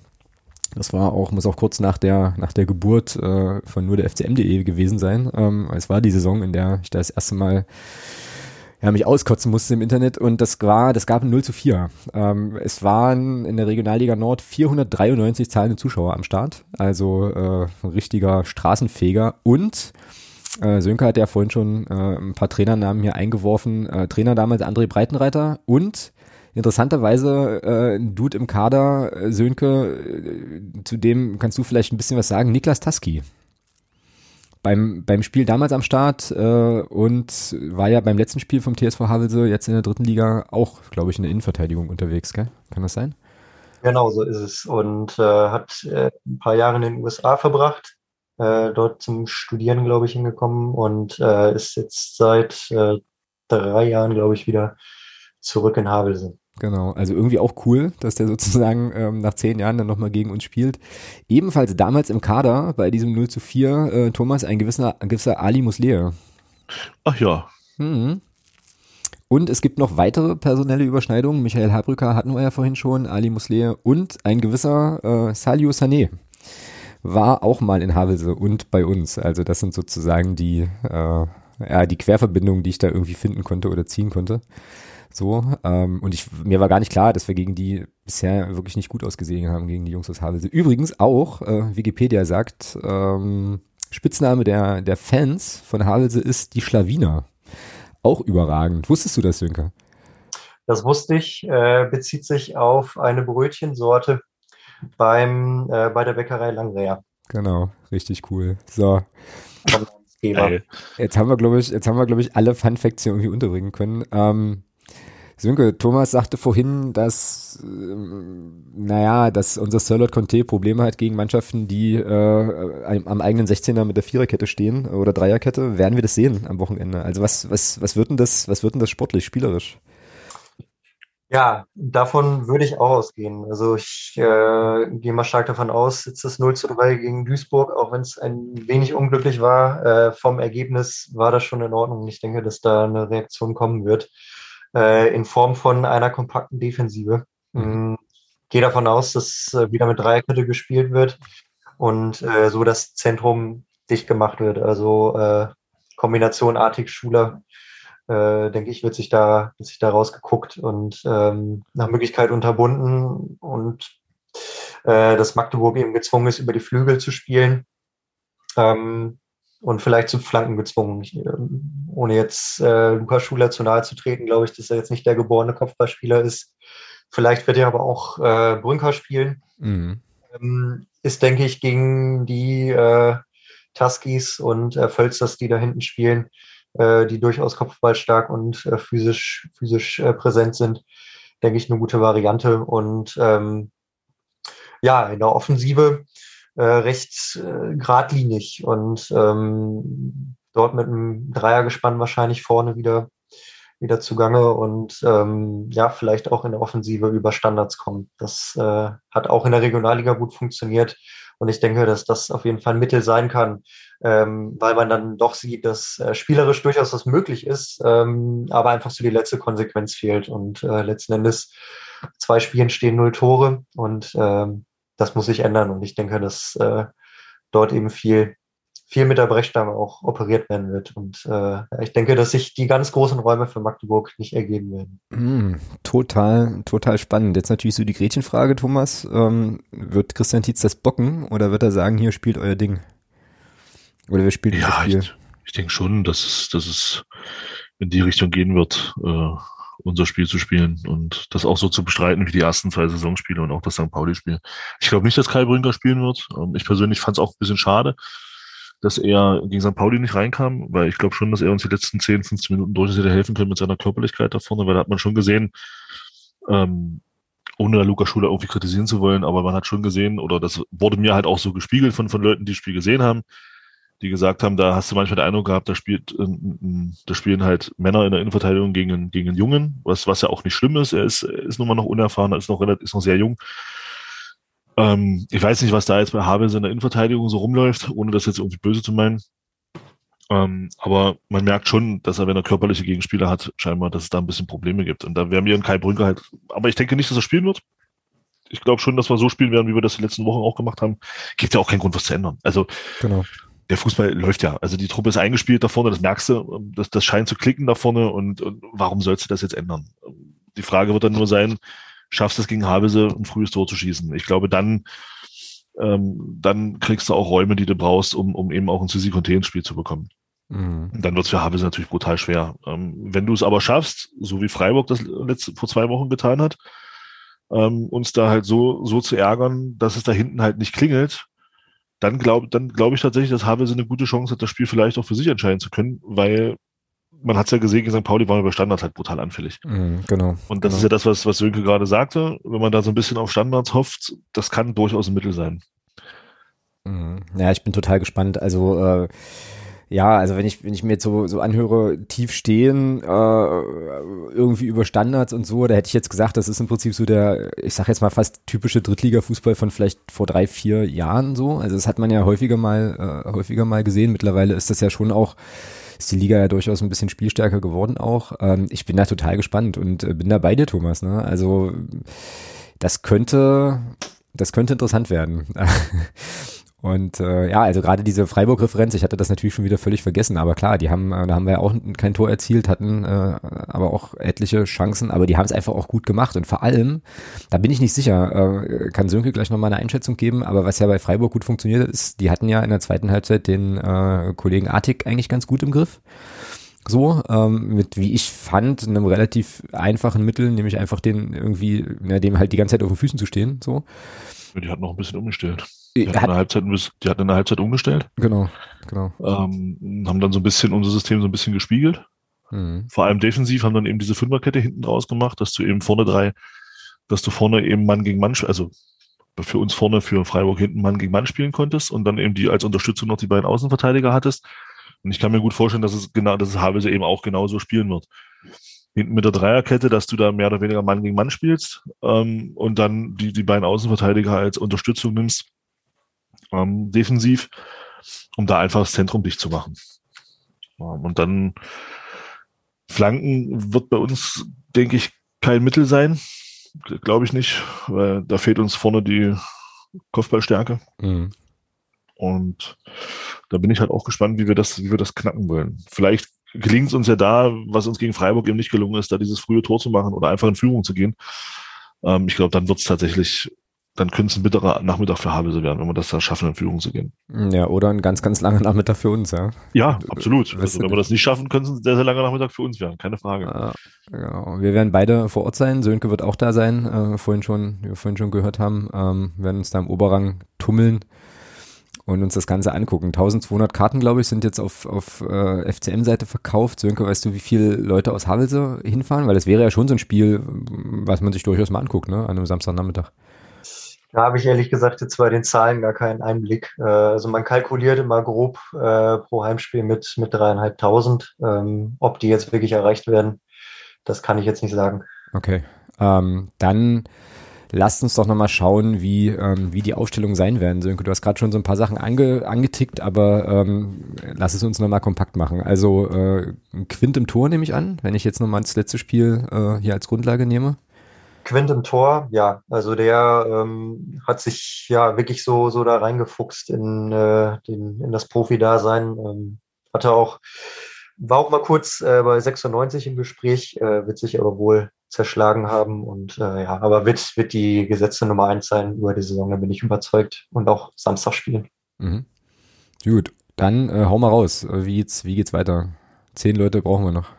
Dreierkette stellt sich für mich auch von alleine auf. Da haben sich jetzt äh, Tusky und Völster in den letzten Jahren da äh, wirklich festgespielt und Arkenberg hat jetzt äh, der Neuzugang die letzten beiden Spiele mitgespielt. Ähm, Gehe ich von aus, dass das die Dreierkette sein wird. Im Zentrum könnte ich mir gut vorstellen, dass Dedlo wieder rausfällt, mhm. ähm, vielleicht zum letzten Spiel und äh, Vico Main wieder spielt, der defensiv etwas stärker ist. Äh, vielleicht die Aufgabe des äh, Artig-Bewachers übernehmen würde. Mhm. Neben ihm Noah Plume. Und ähm, auf den Außenbahnen dann Teichgräber und Langfeld. Das, denke ich, wird auch unverändert bleiben. Und äh, in der Offensive kommt ein bisschen drauf an. Äh, Im Moment ist äh, Kians Frühs, ich weiß nicht genau, wie man es ausspricht, äh, zuletzt in Saarbrücken gespielt, äh, schon recht weit. Äh, ob es bis Samstag gelingen wird, ihn zu verpflichten, äh, ansonsten, falls er wieder fit wird, äh, dann Linus Meyer, mhm. der vor allem in den Testspielen äh, da dann doch gezeigt hat, dass er so fußballerisch da doch schon einiges an Qualität mitbringt. Ähm, und vorne dann, denke ich, Düker und Jeschke werden dann wieder das Sturm nur bilden. Der ewige Julius Düker, der gegen uns, Thomas, glaube ich, auch immer mal gern trifft, ne? oder? Mhm. Nee. nee. einmal hat er, glaube ich, gegen uns getroffen. Aber siehst du, das ist mir im Kopf geblieben und seitdem ist es für mich jetzt im, immer gesetzt. So. Nee, das, das war damals für Pader, hat er damals für Paderborn getroffen? Nee, das war Tobi Schwede. Ich weiß es nicht mehr. Nee. Nee, ich wüsste jetzt gar nicht, dass Julius Düker. Doch, der hat mal gegen uns getroffen, aber das war, glaube ich, einmal tatsächlich. Also. Ja, naja. Gut, mal gucken. Also er ist kein Daniel Fragen, sagen wir es mal so. Oh, hör auf. Ja, genau. Gottes Willen. Ähm, bei uns wird sich nichts ändern, oder? Also ich würde jetzt, glaube ich, also der, pff, warum willst du jetzt, nee. warum willst du jetzt sich, tun? Ich glaube, in der englischen Woche wird er mal, wird er mal tauschen. Ansonsten glaube ich. Wenn sich verletzungstechnisch nichts, nichts irgendwie getan hat oder so, dann ist da auch kein Grund, irgendwas zu verändern. Nee, Reimann also im Tor, Belbel, Bittroff, Tobi Müller, Obermeier in, in der Viererkette. Übrigens Belbel gegen St. Pauli fand ich den auch richtig gut, wurde aber auch immer richtig gut eingesetzt. Dann Condé, äh, Andi Müller und Krempicki. Heißt der nur Krempicki oder Krempicki? Haben wir es jetzt schon final geklärt? Also jedenfalls Paul Krempicki, ähm, äh, der heißt natürlich nicht Paul, sondern Connor, ist klar, aber ähm, die werden das Mittelfeld bilden, ja, und Artik, Schuler, Conte. Ich glaube auch nicht, dass, dass Brünker von Beginn an von Beginn an spielt. Ich glaube eher, dass Brünker vielleicht so zur Halbzeit kommt, wenn, wenn äh, na, wenn Christian Tietz irgendwie merkt, okay, irgendwie geht was, äh, geht's nicht oder so, oder, oder es geht zu wenig, dass er dann was verändert, aber ich glaube tatsächlich, dass er, ähm, dass er auch erstmal mit der Elf auflaufen wird. Ja, ziemlich sicher. Sönke, wie geht's denn aus? Ja, ich glaube, dass es äh, nicht nur das erste Tor für den TSV Havelse in der dritten Liga geben wird, sondern auch den ersten Punkt. Äh, ich sage 1 zu 1. Okay, klare Ansage. Thomas. Bitte, ja, bitte kein Mundergebnis. Nö. Ich ziehe es jetzt durch. Ich mache das jetzt wie der Andreas aus dem Padercast 4-0. 0 zu 4, also quasi, ähm, ja, genau, ja. Ja, ich spreche immer aus Sicht des FCM. Nee, ist, ist richtig. Äh, ich habe äh, das tatsächlich auch aufgeschrieben. Also ich glaube auch, dass wir da äh, vier Tore erzielen und äh, ohne unserem Gast und dem TSV Havelse zu nahe treten zu wollen, äh, das relativ klar machen. Und ich speise das aus naja, daraus, dass ich glaube, dass die Mannschaft schon irgendwann auch toremäßig klicken wird, so. Ähm, ich glaube, die äh, sind alle ganz schön angefressen, dass es gegen St. Pauli nicht zu einem, nicht zu einem Sieg gereicht hat, obwohl es offensiv halt wirklich, wirklich gut aussah. Und ich fürchte fast, dass die, dass die rauskommen und dann so, so im Dampfwalzen, im Dampfwalzen-Modus da versuchen, da relativ schnell für relativ klare Verhältnisse zu sorgen. Und das ist ja vorhin auch schon gesagt, Thomas, äh, ein frühes Tor wird uns, könnte, würde uns in die Karten spielen und dann könnte es, äh, könnte es spannend werden, weil dann äh, Havelse ja mitspielen muss. So. Bin sehr, sehr gespannt. Also ich, äh, ich merke, also mein Erwartungsmanagement wird, wird schwieriger, weil ich erwarte jetzt tatsächlich hohe Siege von meinem Verein. Das ist äh, auch lange her, dass das mal der Fall war. Aber ähm, mal gucken. Aber ja, also es könnte aber genauso gut, äh, also ganz genauso aber gut auch in die andere Richtung gehen, dass das halt ein ganz hässliches, äh, dreckiges am Ende Spiel wird, was lange, lange, lange, lange, lange geht. Wobei wir jetzt nicht den Fehler machen dürfen und jetzt hier das, das St. Pauli-Spiel als Maßstab hernehmen können. Mm, nö. Es haben, es haben Regionalligisten, Erstligisten in die Verlängerung und Elfmeterschießen gezwungen. Ja, also, klar. Ja, also es ist, es ist immer noch DFB-Pokal, es ist immer noch ein Highlight, zumindest für den FCM, weil wenn wir mal über die erste Runde hinauskommen, dann ist das schon was Tolles. Ähm, und das darf man dabei nicht vergessen. Das ist ein, das ist absolutes Highlight auch für die Spieler. Mhm. Jetzt ist Alltag. Und da bin ich gespannt, ähm, ob, ob, man, also ich tue mich immer schwer, solche Spiele dann als Maßstab herzunehmen und zu sagen, ja, weil es gegen St. Pauli jetzt so gut lief, wird es jetzt in den anderen Spielen auch so gut laufen. Mhm. Wäre ich vorsichtig, wäre ich ganz, ganz vorsichtig mit, weil das ist eben einfach, das ist Pokal ist Pokal, ne, Phrase. Ne, oh, deine erste in der Saison. Hat seine eigenen Gesetze. Oh, ja. zweite Phrase. Äh, Junge, und, was ist los? Ja, ich muss ein bisschen was nachholen. Das stimmt. Und, ja. und ähm, von daher tue ich mich da immer schwer, solche Spiele dann als Maßstab für die Saison zu nehmen. Äh, Sönke, du wolltest, glaube ich, gerade da noch, äh, da noch was zu sagen, oder? Ja, also klar, das, was, äh, was Thomas im Pokal sagte, ähm, stimmt. Aber ich finde auch, also ich, ich habe dem FCM jetzt so vor allem in der Titzeit äh, dann doch ein bisschen intensiver verfolgt und ich denke schon, dass äh, man da auch sowohl als Fan, aber gerade eben als, als, als Spieler eben auch mit einem gewissen Selbstbewusstsein auftreten kann, weil das schon, schon sehr überzeugend war, was ähm, da gerade Ende der letzten Saison äh, da in der Serie einfach gezeigt wurde und äh, auch das Mannheim-Spiel, wie man da äh, direkt nach zehn Minuten 2-0 in Führung geht, also so nahtlos anknüpft. Also ich denke, dass ähm, es durchaus auch gute Argumente dafür gibt, äh, mit Selbstbewusstsein aufzutreten. Und äh, also da äh, denke ich auch, wenn Magdeburg seinen Stiefel da runterspielen kann, dann äh, brauchen wir ja gar nicht drüber sprechen, dass die Qualität äh, und das, die spielerische spielerische Niveau ähm, da einfach deutlich höher liegt. Und für Havelse wird es äh, darum gehen, äh, das spielerische Niveau ähm, niedrig zu halten. Genau, ganz genau. Naja, und mein Optimismus speist sich eigentlich gar nicht so sehr jetzt aus dieser Singularität DFB-Pokalspiel so, sondern ähm, daraus, dass das DFB-Pokalspiel faszinierenderweise ja eigentlich eine, ja, wenn man so will, logische Fortsetzung der bisherigen Spielanlage war. Also das äh, ist schon beeindruckend, dass, also, ne, dass der, dass die Mannschaft einfach ihr Ding macht und das gut aussieht. So, und das war zu, zum Ende der letzten Saison schon, schon gut. Ähm, jetzt in den ersten insgesamt drei Pflichtspielen ähm, hat das nicht abgerissen so, ähm, sondern wurde zumindest, was, ähm, was jetzt sozusagen die Spielanlage betrifft, meiner Meinung nach immer flüssiger, immer, immer besser, obwohl äh, St. Pauli halt eben als Zweitligist noch klassenhöher spielt. Und das ist eigentlich so das, was mich irgendwie optimistisch stimmt, dass sich da ähm, Abläufe immer besser, immer besser einspielen, das Selbstbewusstsein natürlich steigt und eben äh, wie gesagt, glaube ich, auch bei den Spielern eine gehörige äh, Portion Frust noch mit dabei ist, dieses Spiel so verloren zu haben. So und ähm, ich mir eben schon vorstellen könnte, dass das auch nochmal richtig Motivation ist, äh, da, da richtig, richtig reinzugehen. Ähm, wir werden ja, sehen.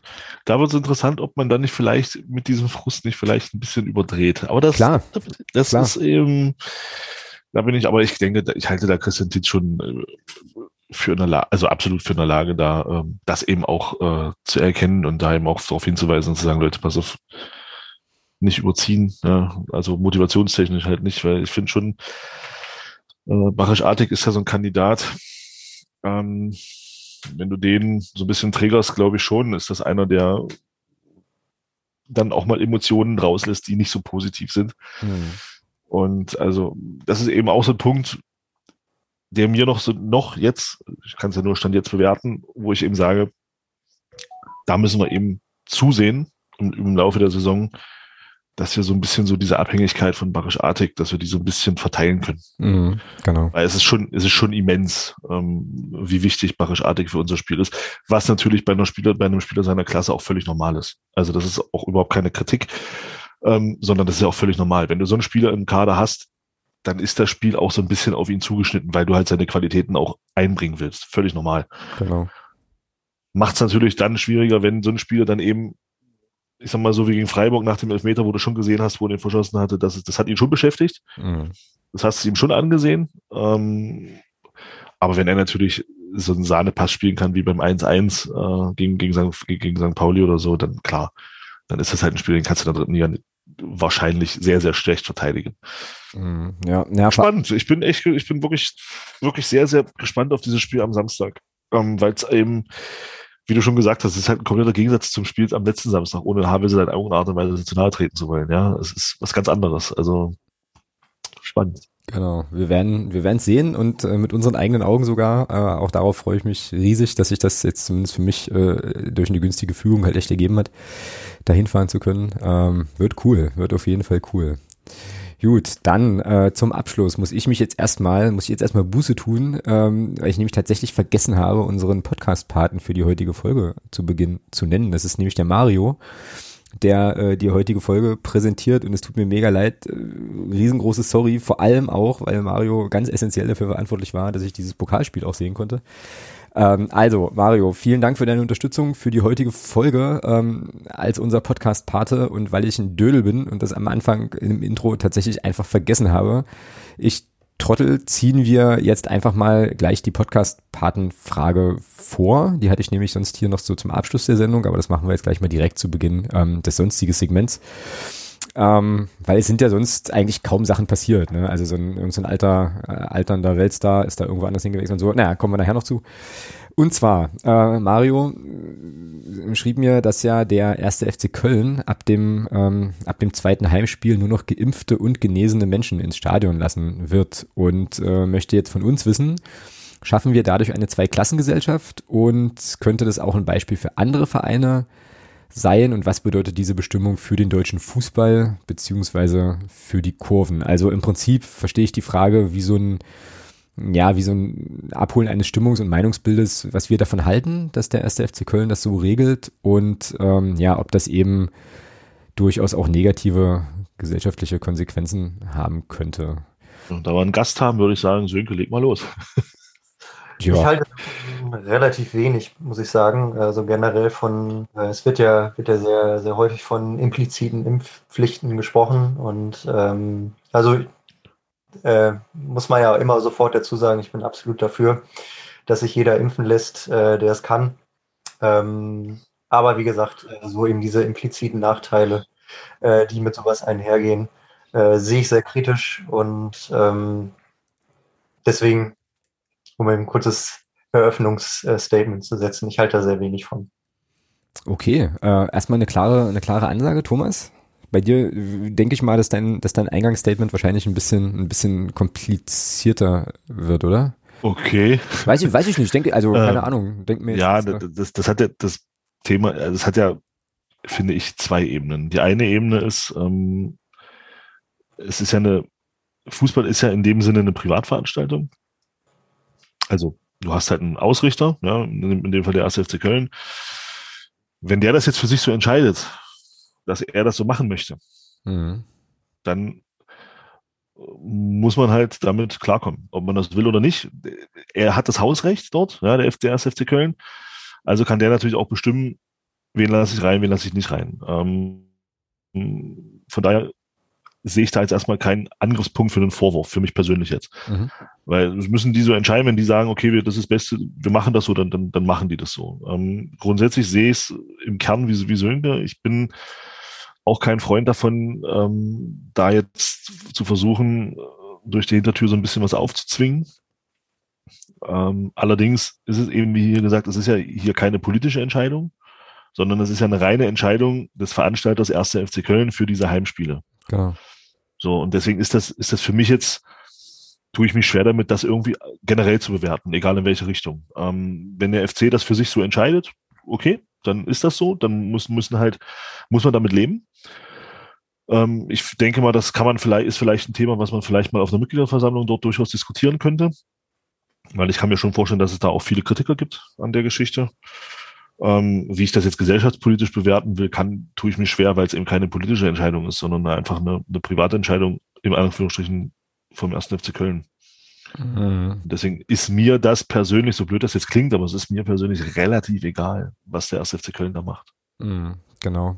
Ja, ich finde es auch schwierig. Also ich finde es eine ganz, also ganz, ganz schwierig zu beurteilen, weil es da eben, wie du ja schon sagst, ne, es gibt da so unterschiedliche, unterschiedliche Sachen. Also dieses ganze Thema äh, implizite Impfpflicht und so weiter habe ich auch ein großes Problem mit. Äh, ne? also ich bin auch, äh, also für mich stand das gar nicht zur Debatte, äh, ob ich mich impfen lassen will oder nicht. Äh, ich habe mich, ich sage jetzt, jetzt mal so natürlich impfen lassen. Äh, aber bin eben auch der Meinung, dass das auf jeden Fall, also dass da jede Person selber eigenständig entscheiden können muss, ob er oder sie das tun will oder eben nicht. Ne? Und äh, klar könnte man jetzt argumentieren, naja gut, das ist, äh, ist das dann nicht irgendwie so eine implizite Geschichte, äh, aber es ist wie du sagst, Thomas, ne? Also ähm, der Veranstalter macht das jetzt, hat das jetzt so beschlossen und äh, das kann man jetzt doof finden, aber ist dann eben Sache des, des Veranstalters. Ich hatte dann noch überlegt, ich habe das tatsächlich hier mit meiner Frau auch ein bisschen, äh, ein bisschen hin und her diskutiert, weil ich das wirklich äh, ja schwierig boah, schwierig finde, da halt irgendwie so ein, so ein, so ein knackiges Statement abzugeben, so, weil ähm, es ja auch, man, das, man kann das ja auch lesen als eine Schutzgeschichte. Ne? So, weil, also haben wir ja bei Olympia gesehen, gab es ja auch den einen oder anderen Menschen, der dort geimpft war und trotzdem positiv getestet war. So, und dann könnte man ja auch argumentieren, naja, wenn ich jetzt Leute, die nicht geimpft sind, aber einen negativen Test haben ins Stadion lasse, ähm, können die sich ja trotzdem im Stadion auch irgendwie infizieren. Versteht ihr, wie ich das meine? So? Also, das ist ja dann irgendwie auch nochmal so eine, also man könnte das auch quasi als, naja, wir wollen halt nicht, dass Leute sich anstecken, weil eben geimpfte Menschen auch das Virus noch weitertragen, äh, spielen, so. Tut, äh, wie ich jetzt gerade hier durch eine kurze Google-Recherche äh, rausgefunden habe, der erste FC Köln aber offenbar nicht, weil deren Argument ist eben ähm, sozusagen Perspektiven für den Profisport und so weiter ähm, aufzuzeigen und so und wieder die Stadien voll zu kriegen. Also die äh, verteidigen das halt hier nochmal so ein bisschen anders. Ich finde es ich find's wirklich, ich find's wirklich schwierig. Ähm, wie wären die Diskussionen, wenn der FCM sowas kommunizieren würde, Thomas? Also das ist eine gute Frage. naja, aber ich finde, ich finde, das ist eine relevante ist Frage. Sehr, also ich finde das, das schon relevant. Sehr gute Frage. Ja. So, weil also ist ja auch so ein bisschen das, wo Mario so hin will. Ähm, also zwei Klassengesellschaft. Was bedeutet das für andere Vereine, für andere Kurven? Ähm, ja, ja, also ja, also wahrscheinlich schafft, schafft man da schon so eine Art Zweiklassengesellschaft. Ja, ist aber auch ein krasser Begriff. Also ich finde das schwierig. Ja, zwei, zwei Klassengesellschaft finde find ich, finde ich schon recht drastisch. Ja. Also, ähm, das ist dann schon, ah, da könntest, da könntest du jetzt eine, eine, politische Diskussion aufmachen, die könnte jetzt acht Stunden gehen, ja. Genau, ähm, genau. Also, es wird ja vielleicht ganz kurz, um das, um das vielleicht mal anzureißen, es wird ja immer von Grundrechten gesprochen. So, die für, für Geimpfte etc. pp. Äh, halt wieder etc. Das, diese ganzen Debatten, ihr, wisst ja alle selber. Ähm, braucht man ja nicht immer groß aufwärmen. Ähm, ein Fußballspiel ist kein Grundrecht. Mhm. Ja. Mhm. Und von daher so bin ich schon der Meinung, wenn das ein Verein für sich so entscheidet, ähm, dann ist das ein gutes Recht. Ob das, ob man das gut oder schlecht findet, wie gesagt, völlig wertungsfrei. Wenn das ein Verein für sich so entscheidet, ist das in Meinung sein gutes Recht. Mhm. Ob man das jetzt gut oder schlecht findet, steht dabei auf einem anderen Blatt. Ja. Aber ich würde schon sagen, wenn der FCM sowas vorhätte, würde ich mir schon wünschen, dass man das, äh, dass man da auch auf die Mitglieder hört. Das, Entschuldigung, man, kurz ja, ja, ich, aber, ich, äh, ja, ich, ich weiß, ja, ich weiß, worauf ja. du hinaus willst. Aber ich, find, ich bin schon der Meinung, dass das eine Geschichte wäre, ähm, die dann auch äh, thematisch auf eine Mitgliederversammlung gehört, wo man sowas auch mal bespricht. Beziehungsweise, oder vielleicht sogar auch abstimmen lässt. Die, die Mitgliedschaft darüber abstimmen lässt. Genau. Ja. Ja. ja, naja, ich finde, also ich, also der Gedanke, der jetzt gerade in meinem Kopf so ein bisschen rumspukt, ist, dass ich das irgendwie relativ krass finde, dass wir darüber überhaupt diskutieren müssen. So, also weil also das ist jetzt auch wieder so ein bisschen so die politische Dimension, äh, beziehungsweise wenn man jetzt ähm, quasi im Team Wissenschaft ist und ich würde mich da schon sehr deutlich dazu zählen, dann äh, gibt's ja da sehr, sehr deutliche Aussagen ähm, in, in, in Richtung Bedeutung äh, der Impfquote für sozusagen die Pandemiebeherrschung und so weiter und ähm, ja, also äh, ist schräg. Also es ist irgendwie eine schräge Zeit, in der solche, in der solche Diskussionen dann dann aufkommen äh, müssen, äh, offenbar. Ähm, genau, also ich gucke jetzt gerade nochmal darauf, was Mario von uns wissen wollte. Schaffen wir dadurch eine Zweiklassengesellschaft? Hm, nee, glaube ich nicht, weil es private Veranstaltungen sind und es sozusagen ja immer noch eine persönliche Entscheidung ist. Sozusagen ist es mir, also äh, ich weiß gar nicht, ob man das irgendwie, also ich weiß gar nicht, ob Leute so, so darüber nachdenken. Ne? Ist es mir, ist es mir, ist mir der Fußball wichtig genug dafür, dass ich mich impfen lassen will? Also oder kann Fußball, kann Fußball ein Anreiz sein, sich impfen zu lassen? Jetzt mal ganz ehrlich, also wenn du nicht wenn du, wenn, wenn du sozusagen diesem ganzen Impfthema skeptisch gegenüberstehst, aber Fan des ersten FC Köln bist, so, würde dann der Umstand, dass du, weil du nicht geimpft bist, nicht mehr ins Müngersdorfer Stadion kannst, deine Meinung ändern? Nein, bestimmt nicht. Schon nicht, oder? Nee, glaube ich auch nicht. Würde ich auch nicht sagen. Nee. Also, also wenn, wenn doch, wenn doch, hast du wahrscheinlich ein größeres Problem, als du denkst. also, also, ja, das stimmt wohl. Ja, also, nee, also ich kann mir das nicht vorstellen, dass das äh, ein Grund wäre für jemanden, der, der dem skeptisch gegenübersteht, dann seine Meinung dazu zu ändern. Das glaube ich nicht. Glaube ich auch nicht. Beispiel für andere Vereine, glaube ich auf jeden Fall. Also definitiv kann ich mir das. Ja, also ich habe ja, die haben ja heute, ich habe das gestern, heute, keine Ahnung, ähm, haben sie ja den, den bayerischen Ministerpräsidenten dazu auch befragt. Ähm, war auch eine ganz spannende äh, Aussage, vielleicht ganz kurz mal auszuholen, ähm, wie der eben, wie der eben den Fußball in Bayern sieht.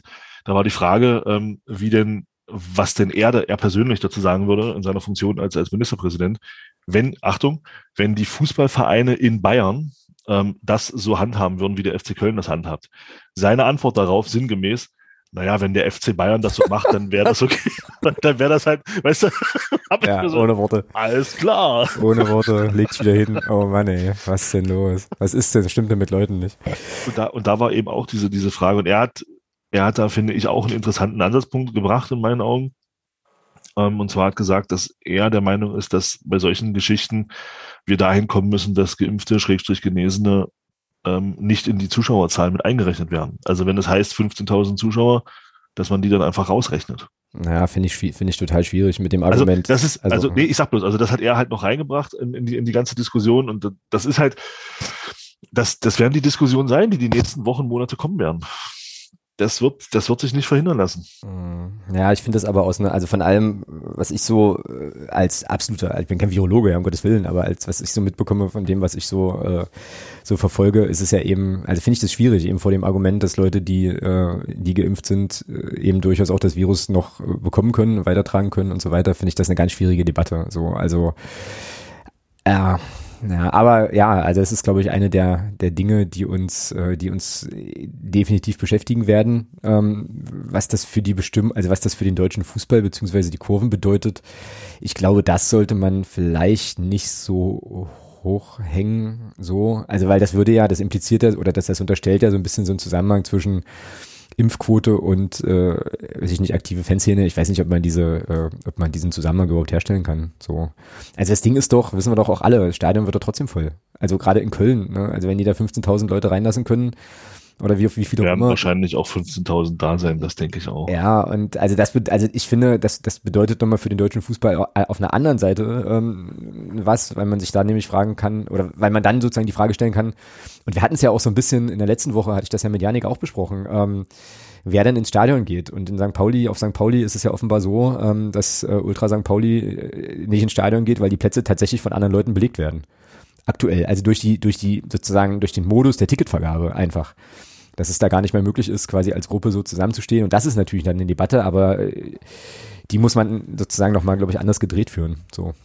Ja, aber das ist, das ist ja dann Sache des Vereins. Klar, natürlich. Wenn der, wenn der Verein das so macht und, und äh, seine eigenen Ultras da, ich sag mal, so ein bisschen so auch verarscht, ja, dann gut, dann, dann ist es so, ja. Also das, das, ich weiß nicht, ob, ich weiß nicht, ob unsere Ultras sich das so hätten gefallen lassen, um es mal vorsichtig zu sagen. Also ja. daher, wenn ich da als Ultra natürlich das auch so, oder das als Ultras das so hinnehme, oder beziehungsweise wenn, also wenn der Verein da so handelt, das ist natürlich auch, finde ich schon krass, ja. das so zu handhaben, auch als Club. Also gegenüber seinen, seinen, ja, schon denjenigen, die eben doch ein, vielleicht auch ein bisschen mehr machen als eben in Anführungsstrichen nur der Normalo-Fan, ohne da jetzt eine Diskussion guter Fan, schlechter Fan äh, aufmachen zu wollen.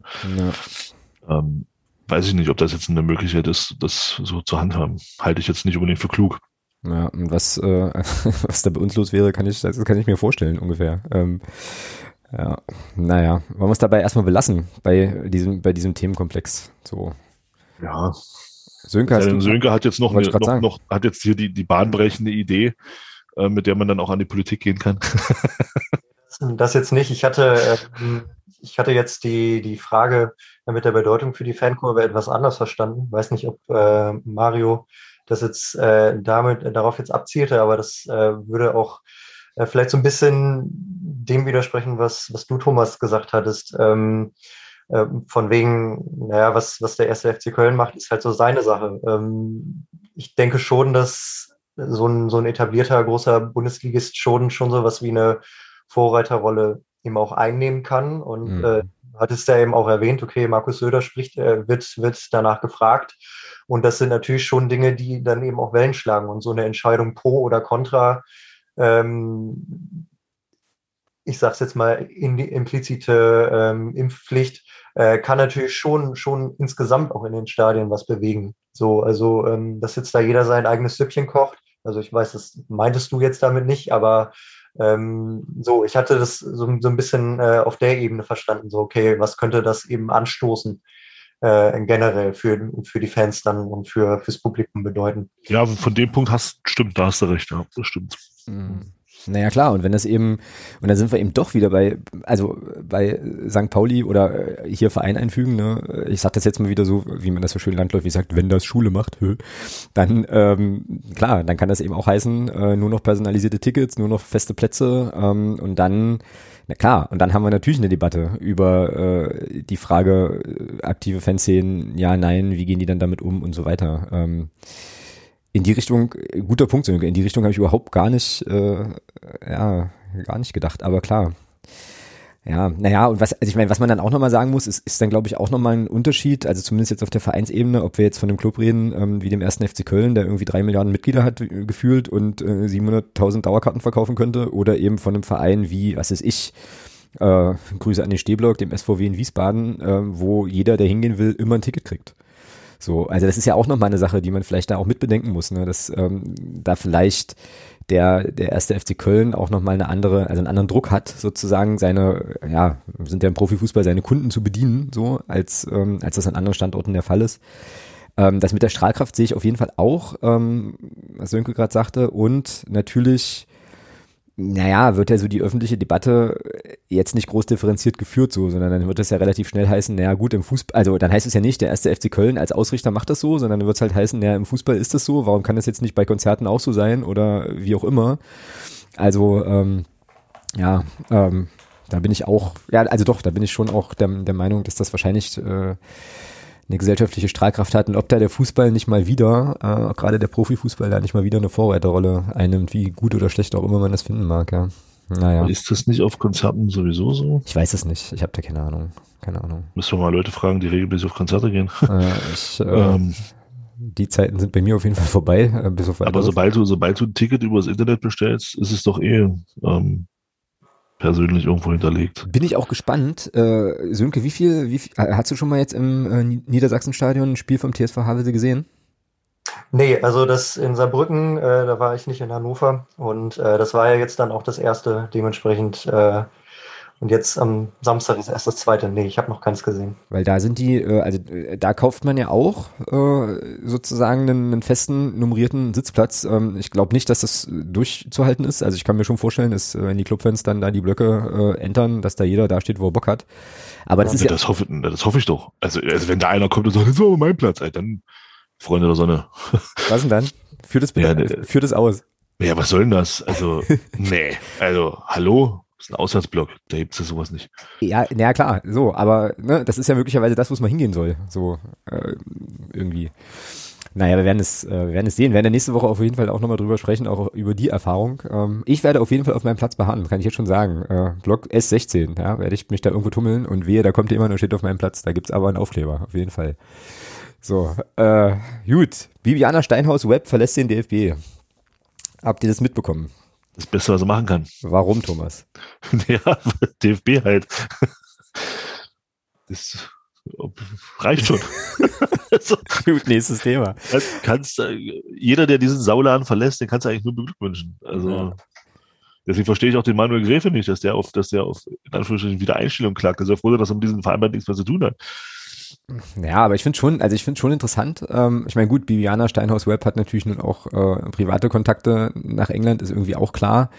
Aber äh, also für den DFB auf jeden Fall nicht cool, glaube ich, dass sie da, äh, naja, eine Profi, Ex-Profi-Schiedsrichterin äh, verlieren, die nach England geht. Und es, interessant wird's ja in dem Zusammenhang, also in einem anderen Zusammenhang nochmal, wenn man nämlich nochmal sich vor Augen führt, dass es doch vor einer Weile neun äh, prominente Frauen aus dem Fußballkontext gegeben hat, die eine deutliche Frauenquote, also eine deutliche Quote im Fußball gefordert haben. Ich weiß nicht, ob ihr das, äh, ob ihr das mitbekommen habt. Rande, ja. So, ähm, ja, ich kann äh, hier nochmal so einen Taz-Artikel verlinken dann in den Show Notes. Ähm, und da war Bibiana Steinhaus unter anderem eine dieser neuen Damen. Äh, Almut Schuld äh, war da noch mit dabei, noch ein paar andere, ähm, Katja Kraus auch ähm, und so. Und äh, so, ich weiß nicht, ob es in dem Taz-Artikel drin steht, aber ähm, an irgendeiner Stelle äh, ist wohl durchgedrungen, dass der DFB Bibiana Steinhaus-Webb wohl nahegelegt hat, äh, nicht Teil dieser, also sich aus diesem Kreis wieder zurückzuziehen.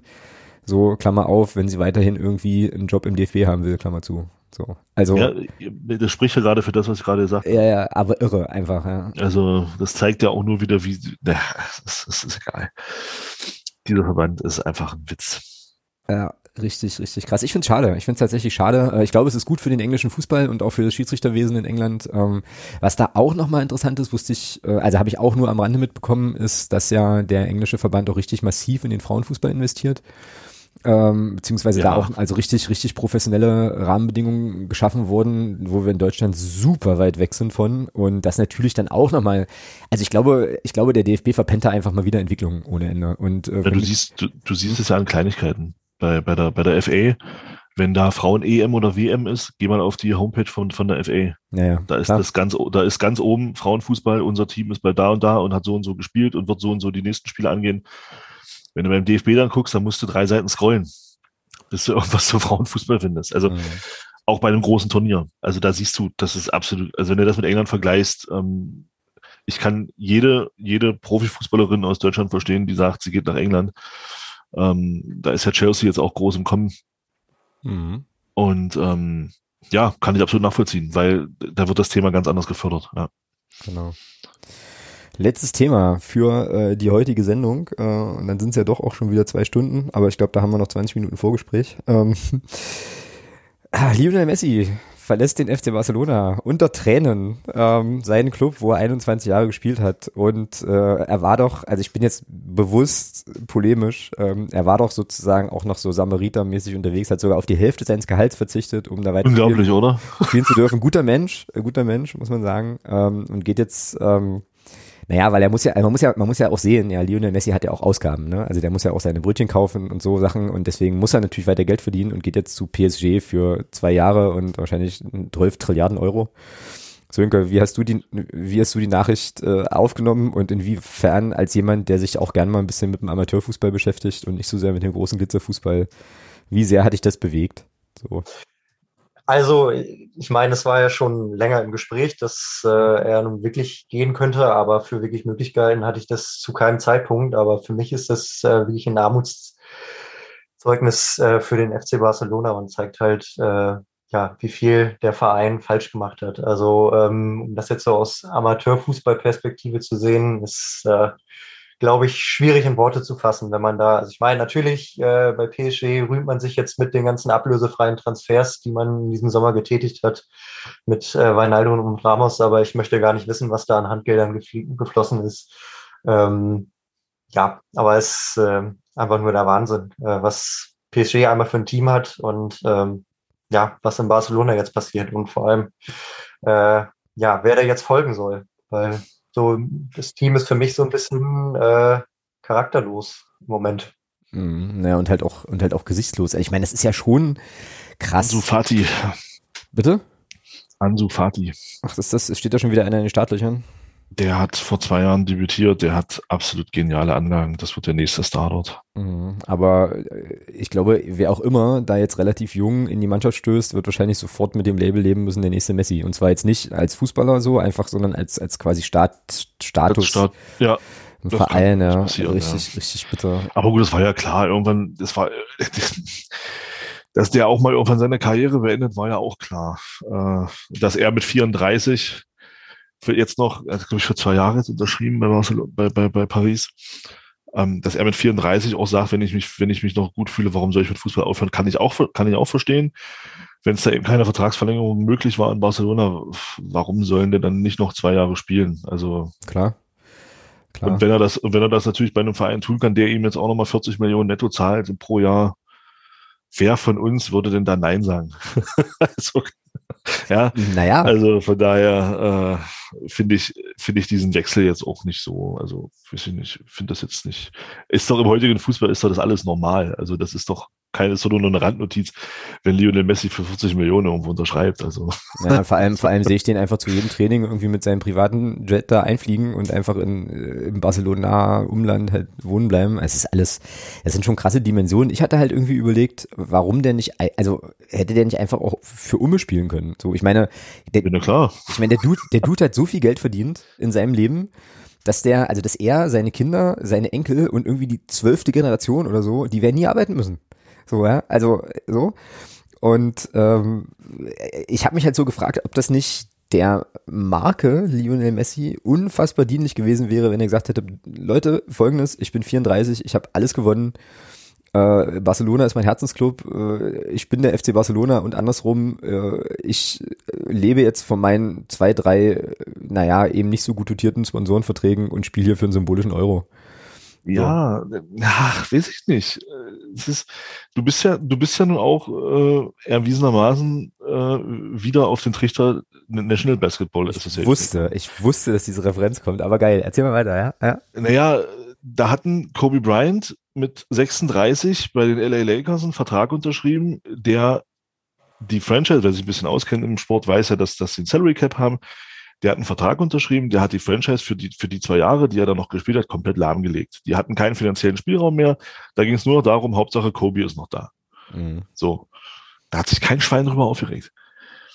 Kein Schwein hat sich darüber aufgeregt. Kein Schwein regt sich darüber auf, dass ein, dass ein Steph Curry jetzt unterschrieben hat, vier Jahre, 200 Millionen Euro. Mhm. Das ist eine andere äh, Form von Diskussion über Gehälter auch da drüben, ja, das stimmt schon. Ja. ja, ja, genau. Also da, also da regt sich kurioserweise kein Mensch drüber auf. Wenn aber ein Lionel Messi, der, finde ich, für den Fußball den Status hat, den in der NBA höchstens ein LeBron James hat, ähm, so einen Vertrag unterschreibt, wo er 40 Millionen kriegt, dieses, dass diese Summe abartig ist, brauchen wir gar nicht drüber reden. Aber mir geht es um diesen Vergleich von innerhalb von innerhalb von Profisport. Hm. Im Fußball ist das alles sofort schlimm. Ja, bei den Amis, egal in welchem Sport, ob das Football ist, ob das, ob das Baseball ist, ob das Basketball ist oder Eishockey ist, da ist es egal. Da wird den, also Verstehst du, was ich meine? Ja, ich will jetzt nicht ja, ja. Neiddiskussion aufmachen, ja, die dann immer gerne geführt wird. Darum geht's mir gar nicht. Ich gönne, ich gönne denen, ich gönne denen jeden Dollar, den die da kriegen, weil irgendjemand bezahlt ihnen ja. Warum sollen sie dann Nein sagen? Wären sie ja schön doof. Mhm. Ja. Und, aber das ist schon interessant, dass im Fußball immer diese Diskussion geführt wird. Aber in anderen Sportarten die gleichen Leute, also das bezieht sich gar nicht auf dich, sondern allgemein mit Leuten, mit denen ich mich außer, außerhalb auch unterhalte. Die gleichen Leute, die das im Fußball kritisieren, kritisieren das aber im US-Sport gar nicht. Mhm. Und das finde ich spannend, weil die Diskussion im Prinzip die gleiche ist. Ja, aber da ist, ja, ja, also. Nur mit dem Unterschied, ja. nur mit dem Unterschied, dass das, ähm, Gott habe seine Seele selig, sagt man, glaube ich, ähm, dass Lionel Messi für PSG einen ganz anderen Mehrwert haben wird, als ihn Kobe in seinen letzten zwei Jahren für die LA Lakers hatte. Mhm. Rein sportlich gesehen. Ja. Mhm. Und das ist dann schon, deswegen finde ich diese Diskussion an sich immer ganz spannend, dass man das im Fußball alles so kritisch sieht, dass eben ein Messi jetzt 40 Millionen kassiert. Klar ist das scheiße, weil es viel zu viel ist. Also brauchen wir gar nicht drüber reden. Das ist Irrsinn, was da gezahlt wird, ja. Aber im Vergleich, wenn du das, wenn du das mit, und das ist, das ist ja im Fußball tatsächlich eine Ausnahme. Also das Gehalt, was ein Messi hat, das haben vielleicht fünf Spieler auf dieser Welt. Wenn überhaupt. Und, im, und in den USA, um mal rein beim Basketball zu bleiben, da kassieren diese Summen kassieren dort 15, 20, 30 Spieler. Ja. Ja, ja genau. Und das ist halt auch der, das ist auch der Punkt mit den, mit sozusagen mit der, mit der Referenz. Ne? Also in den USA ist es ja nun so, äh, ich verfolge das gerade relativ intensiv wieder, ähm, jetzt gerade, weil ja neue Verträge geschlossen werden und so weiter. Da ist das sozusagen ja auch wie so eine Art Maßstab für die Güte des Spielers. So, also wenn du quasi äh, Spieler X pf, was ich, 100 Millionen über äh, fünf Jahre zahlst, dann ist das sozusagen, dann, dann, dann sagt das automatisch was über die Qualität des Spielers aus im Vergleich zu anderen Spielern, die halt eben mehr oder weniger Geld bekommen. So, also es ist da wie so eine Art, ja. wie so eine Art Messgröße einfach, ne? Und das Ding ist, in, äh, also ich meine, Lionel Messis Referenzrahmen ist ja nicht, also der vergleicht sich ja jetzt nicht mit der Bäckerei-Fachverkäuferin, wo der morgens seine Brötchen kauft, so, sondern der vergleicht sich wahrscheinlich eher mit so Menschen wie Cristiano Ronaldo und irgendwelchen anderen Dudes noch. So, und äh, genau. insofern ist es für den, aus dessen Perspektive, äh, also wahrscheinlich, also, äh, ne, also ist das sozusagen eine ganz andere, der, der, der hat da irgendwie einen ganz anderen, einen ganz anderen Horizont, aber das stimmt, der Punkt ist richtig, sehe ich auch so, die Debatte, also dass es krank ist, müssen wir uns nicht, müssen wir uns gar nicht drüber aufregen, aber es ist schon interessant, dass das sozusagen im, äh, im Fußball nochmal ganz anders gespielt wird als eben in diesen, in diesen Sportarten, wobei ich aber auch glaube, dass das eben eine auch mit einer Traditionsfrage ist, dahingehend, dass der Fußball ja eine andere Entwicklung und eine andere Geschichte hat, so als, als jetzt eben das, was da in diesen Franchises passiert und so. Und äh, es dann immer noch sozusagen diesen Nimbus gibt vom, also gerade in Deutschland, ne, äh, Amateurstatut etc., ihr kennt die ganzen Diskussionen. Ist das vielleicht nicht sogar auch eine, eine primär deutsche Diskussion? Das weiß ich gar nicht. Ja, also, gute Frage, gute Frage. Ja, also das ist halt auch so ein Thema, wo ich mich immer frage, gibt es diese Diskussion, so wie die dann geführt werden, so tatsächlich nur bei uns oder gibt es die auch in anderen Ländern? Also ich habe jetzt aus Spanien nicht vernommen, äh, dass da, dass denn da irgendwie, ich lese jetzt auch keine spanische Presse. Ich wollte gerade sagen, ja. weil ich es auch ja nicht kann. Aber ähm, Football Leagues hat ja zutage gebracht, dass Messi äh, in seinen, in seinen äh, finanziell besten Tagen bei, bei Barcelona 120 Millionen Euro im Jahr kassiert hat. Mhm, an Gehalt und dann kommen Sponsoren dazu. Ja, ja, genau. Und das hat da aber scheinbar ich sag mal, in Anführungsstrichen keinen interessiert. Ja, und äh, also das ist schon auch ein spannendes, ein spannendes Feld, da mal zu gucken, ob das tatsächlich so krass, wie das in Deutschland diskutiert wird, ob, ob das so auch in anderen Ländern diskutiert wird. Hm. Weil bei den Amis, wie du schon sagst, bei den Amis ist es ja tatsächlich so, ähm, da ist, wie du, wie, wie, du sagst, da ist diese, dieses Gehalt einfach eine Messgröße für den, für den Wert des Spielers. Genau. Ja, und ähm, das ist dann schon interessant. Und wenn man dann, wenn man das mal miteinander vergleicht, ist ja, ist ja das, was Fußballer verdienen, nehmen, nehmen wir jetzt mal einen Topverdiener beim FC Bayern mit, mit, ähm, Robert Lewandowski, da werden ja, wird ja gemunkelt, dass der 20 Millionen im Jahr hat. Das ist ja von dem Wert, den er für den FC Bayern oder auch für den, für den schon auch europäischen Fußball hat, wenn man die Champions League jetzt mal als Maßstab nimmt, ist das ja ein Witz im Vergleich zu dem, was bei den Amis äh, Topspieler verdienen. Mhm, genau. Ja, das ist ein Witz. Also. Genau. Ja. Und das ist dann schon, und, und das, und das Geld ist ja, also das, und das ist ja das, was, wo, wo ich sage, solange dieses, dieses Geld halt da ist und es aus dem Fußball kommt, ist das für mich alles völlig okay. Und das macht es halt bei PSG eben wieder so, wo du sagst, das ist halt nicht okay, weil es kommt halt nicht aus dem Fußball. Aber wenn dieses Geld halt aus diesem Kreislauf Fußball wäre, dann wäre das, ist das für mich absolut kein Thema. Mhm. Dann sollen die verdienen, was, dann sollen die verdienen, was sie wollen. Das ist mir scheißegal. Ja. Ja, und ich finde es irgendwie, also äh, zwei Sachen. Äh, Sache eins ist, äh, diese Gehälter in den USA zum Beispiel, die werden ja dann auch eher so diskutiert unter der, unter der, unter dem Maßstab, naja, ist halt Spieler X diesen Vertrag wert? Und dann heißt es, ja, oder eben nee, aber nicht, weil er, weil er halt übelst, also weil er sozusagen, weil es zu viel Geld ist, weil das Geld einfach obszön ist so, sondern weil halt die Frage ist halt, also ist, ist es okay, dass ein Steph Curry 200 Millionen kriegt? So, ja, ist es. Ja. Gut, weiter geht's. Ja. So, und die andere Sache, ähm, und damit mache ich jetzt ja auch elegant mal den Bogen zum, zum Ende unserer Aufnahme. Äh, ich finde es eigentlich ganz lustig, dass wir jetzt bei einer Schwerpunktfolge zum TSV Havelse, der Profifußball in der dritten Liga spielt, mit Leuten, die gar keine Profifußballer sind, äh, dass wir so eine Folge enden mit der Frage, ob es okay ist, dass Lionel Messi nochmal irgendwie 40 Millionen äh, kriegt, kriegt fürs Kicken, weil es ja wirklich auch nochmal zeigt, was das einfach für einen unfassbaren Gegensatz ja. gibt. Ja, es ist so grotesk, es ist so grotesk geworden und ich hatte das vorhin schon mal gesagt und da bleibe ich bei, äh, für mich ist so ein Modell wie das, was der TSV Havelse fährt, total, also sympathisch so, ich finde das cool ähm, und äh, ich bin sehr, sehr, sehr gespannt. Also ich habe da auch ein Bauchgefühl, aber ich bin wirklich sehr, sehr gespannt, ob das zumindest mal vielleicht für ein, zwei Saisons in der dritten Liga irgendwie tragen kann. Ähm, und äh, ja, weil es halt einfach nochmal so ein bisschen diesen ganzen Scheiß, äh, der ja irgendwie nervt, äh, auch so ein bisschen, so ein bisschen durchbricht. So. Gut, ähm, ich würde sagen, wir äh, lassen den guten Sönke mal wieder Urlaub machen, der nämlich gerade gerade äh, gerade im Urlaub ist. Aber Sönke, wir können dich jetzt hier nicht vom Haken lassen, ohne dass du nochmal bitte, wenn möglich, allen da draußen erzählst, wo man dich so finden kann in den Weiten des äh, des Netzes, in den sozialen Medien. Also vielleicht hat ja der eine oder die andere noch die eine oder andere Detailfrage zum TSV Havelse. Wie kriegt man dich? Äh, dann, da stehe ich natürlich sehr gerne zur Verfügung. Entweder auf Transfermarkt, äh, Albertas, kleingeschrieben. Auf Instagram heiße ich äh, Taddy Westside, ähm, auch alles kleingeschrieben, T-A Doppel-N-Y. Und ähm, ja, genau, ich bedanke mich dann, dass ich bei euch sein durfte und äh, wünsche euch und dem FCM dann für die Saison alles Gute. Ja, wir, wir danken dir, dass du da warst.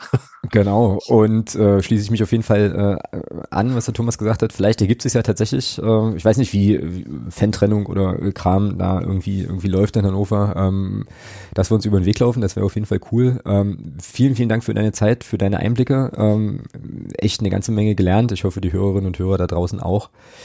Und ähm, ja, dann sind wir hier für heute tatsächlich durch. Ich habe jetzt gerade nochmal versucht rauszukriegen, was eigentlich nach Havelse unser nächstes Spiel ist. Äh, Thomas weiß das aus dem Kopf. Duisburg? Mhm. Stimmt, Duisburg zu Hause, ne? Genau. Ähm, das bedeutet also, dass wir in der nächsten Woche dann das Spiel gegen den TSV Havelse und unsere Stadionerfahrung im Niedersachsen-Stadion nachbesprechen werden und dann vorausblicken auf ja, das Spiel gegen Duisburg.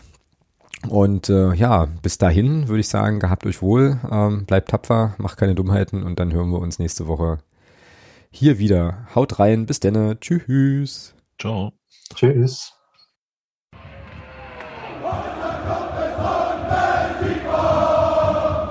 Niemand kann uns aufhalten. Die ganze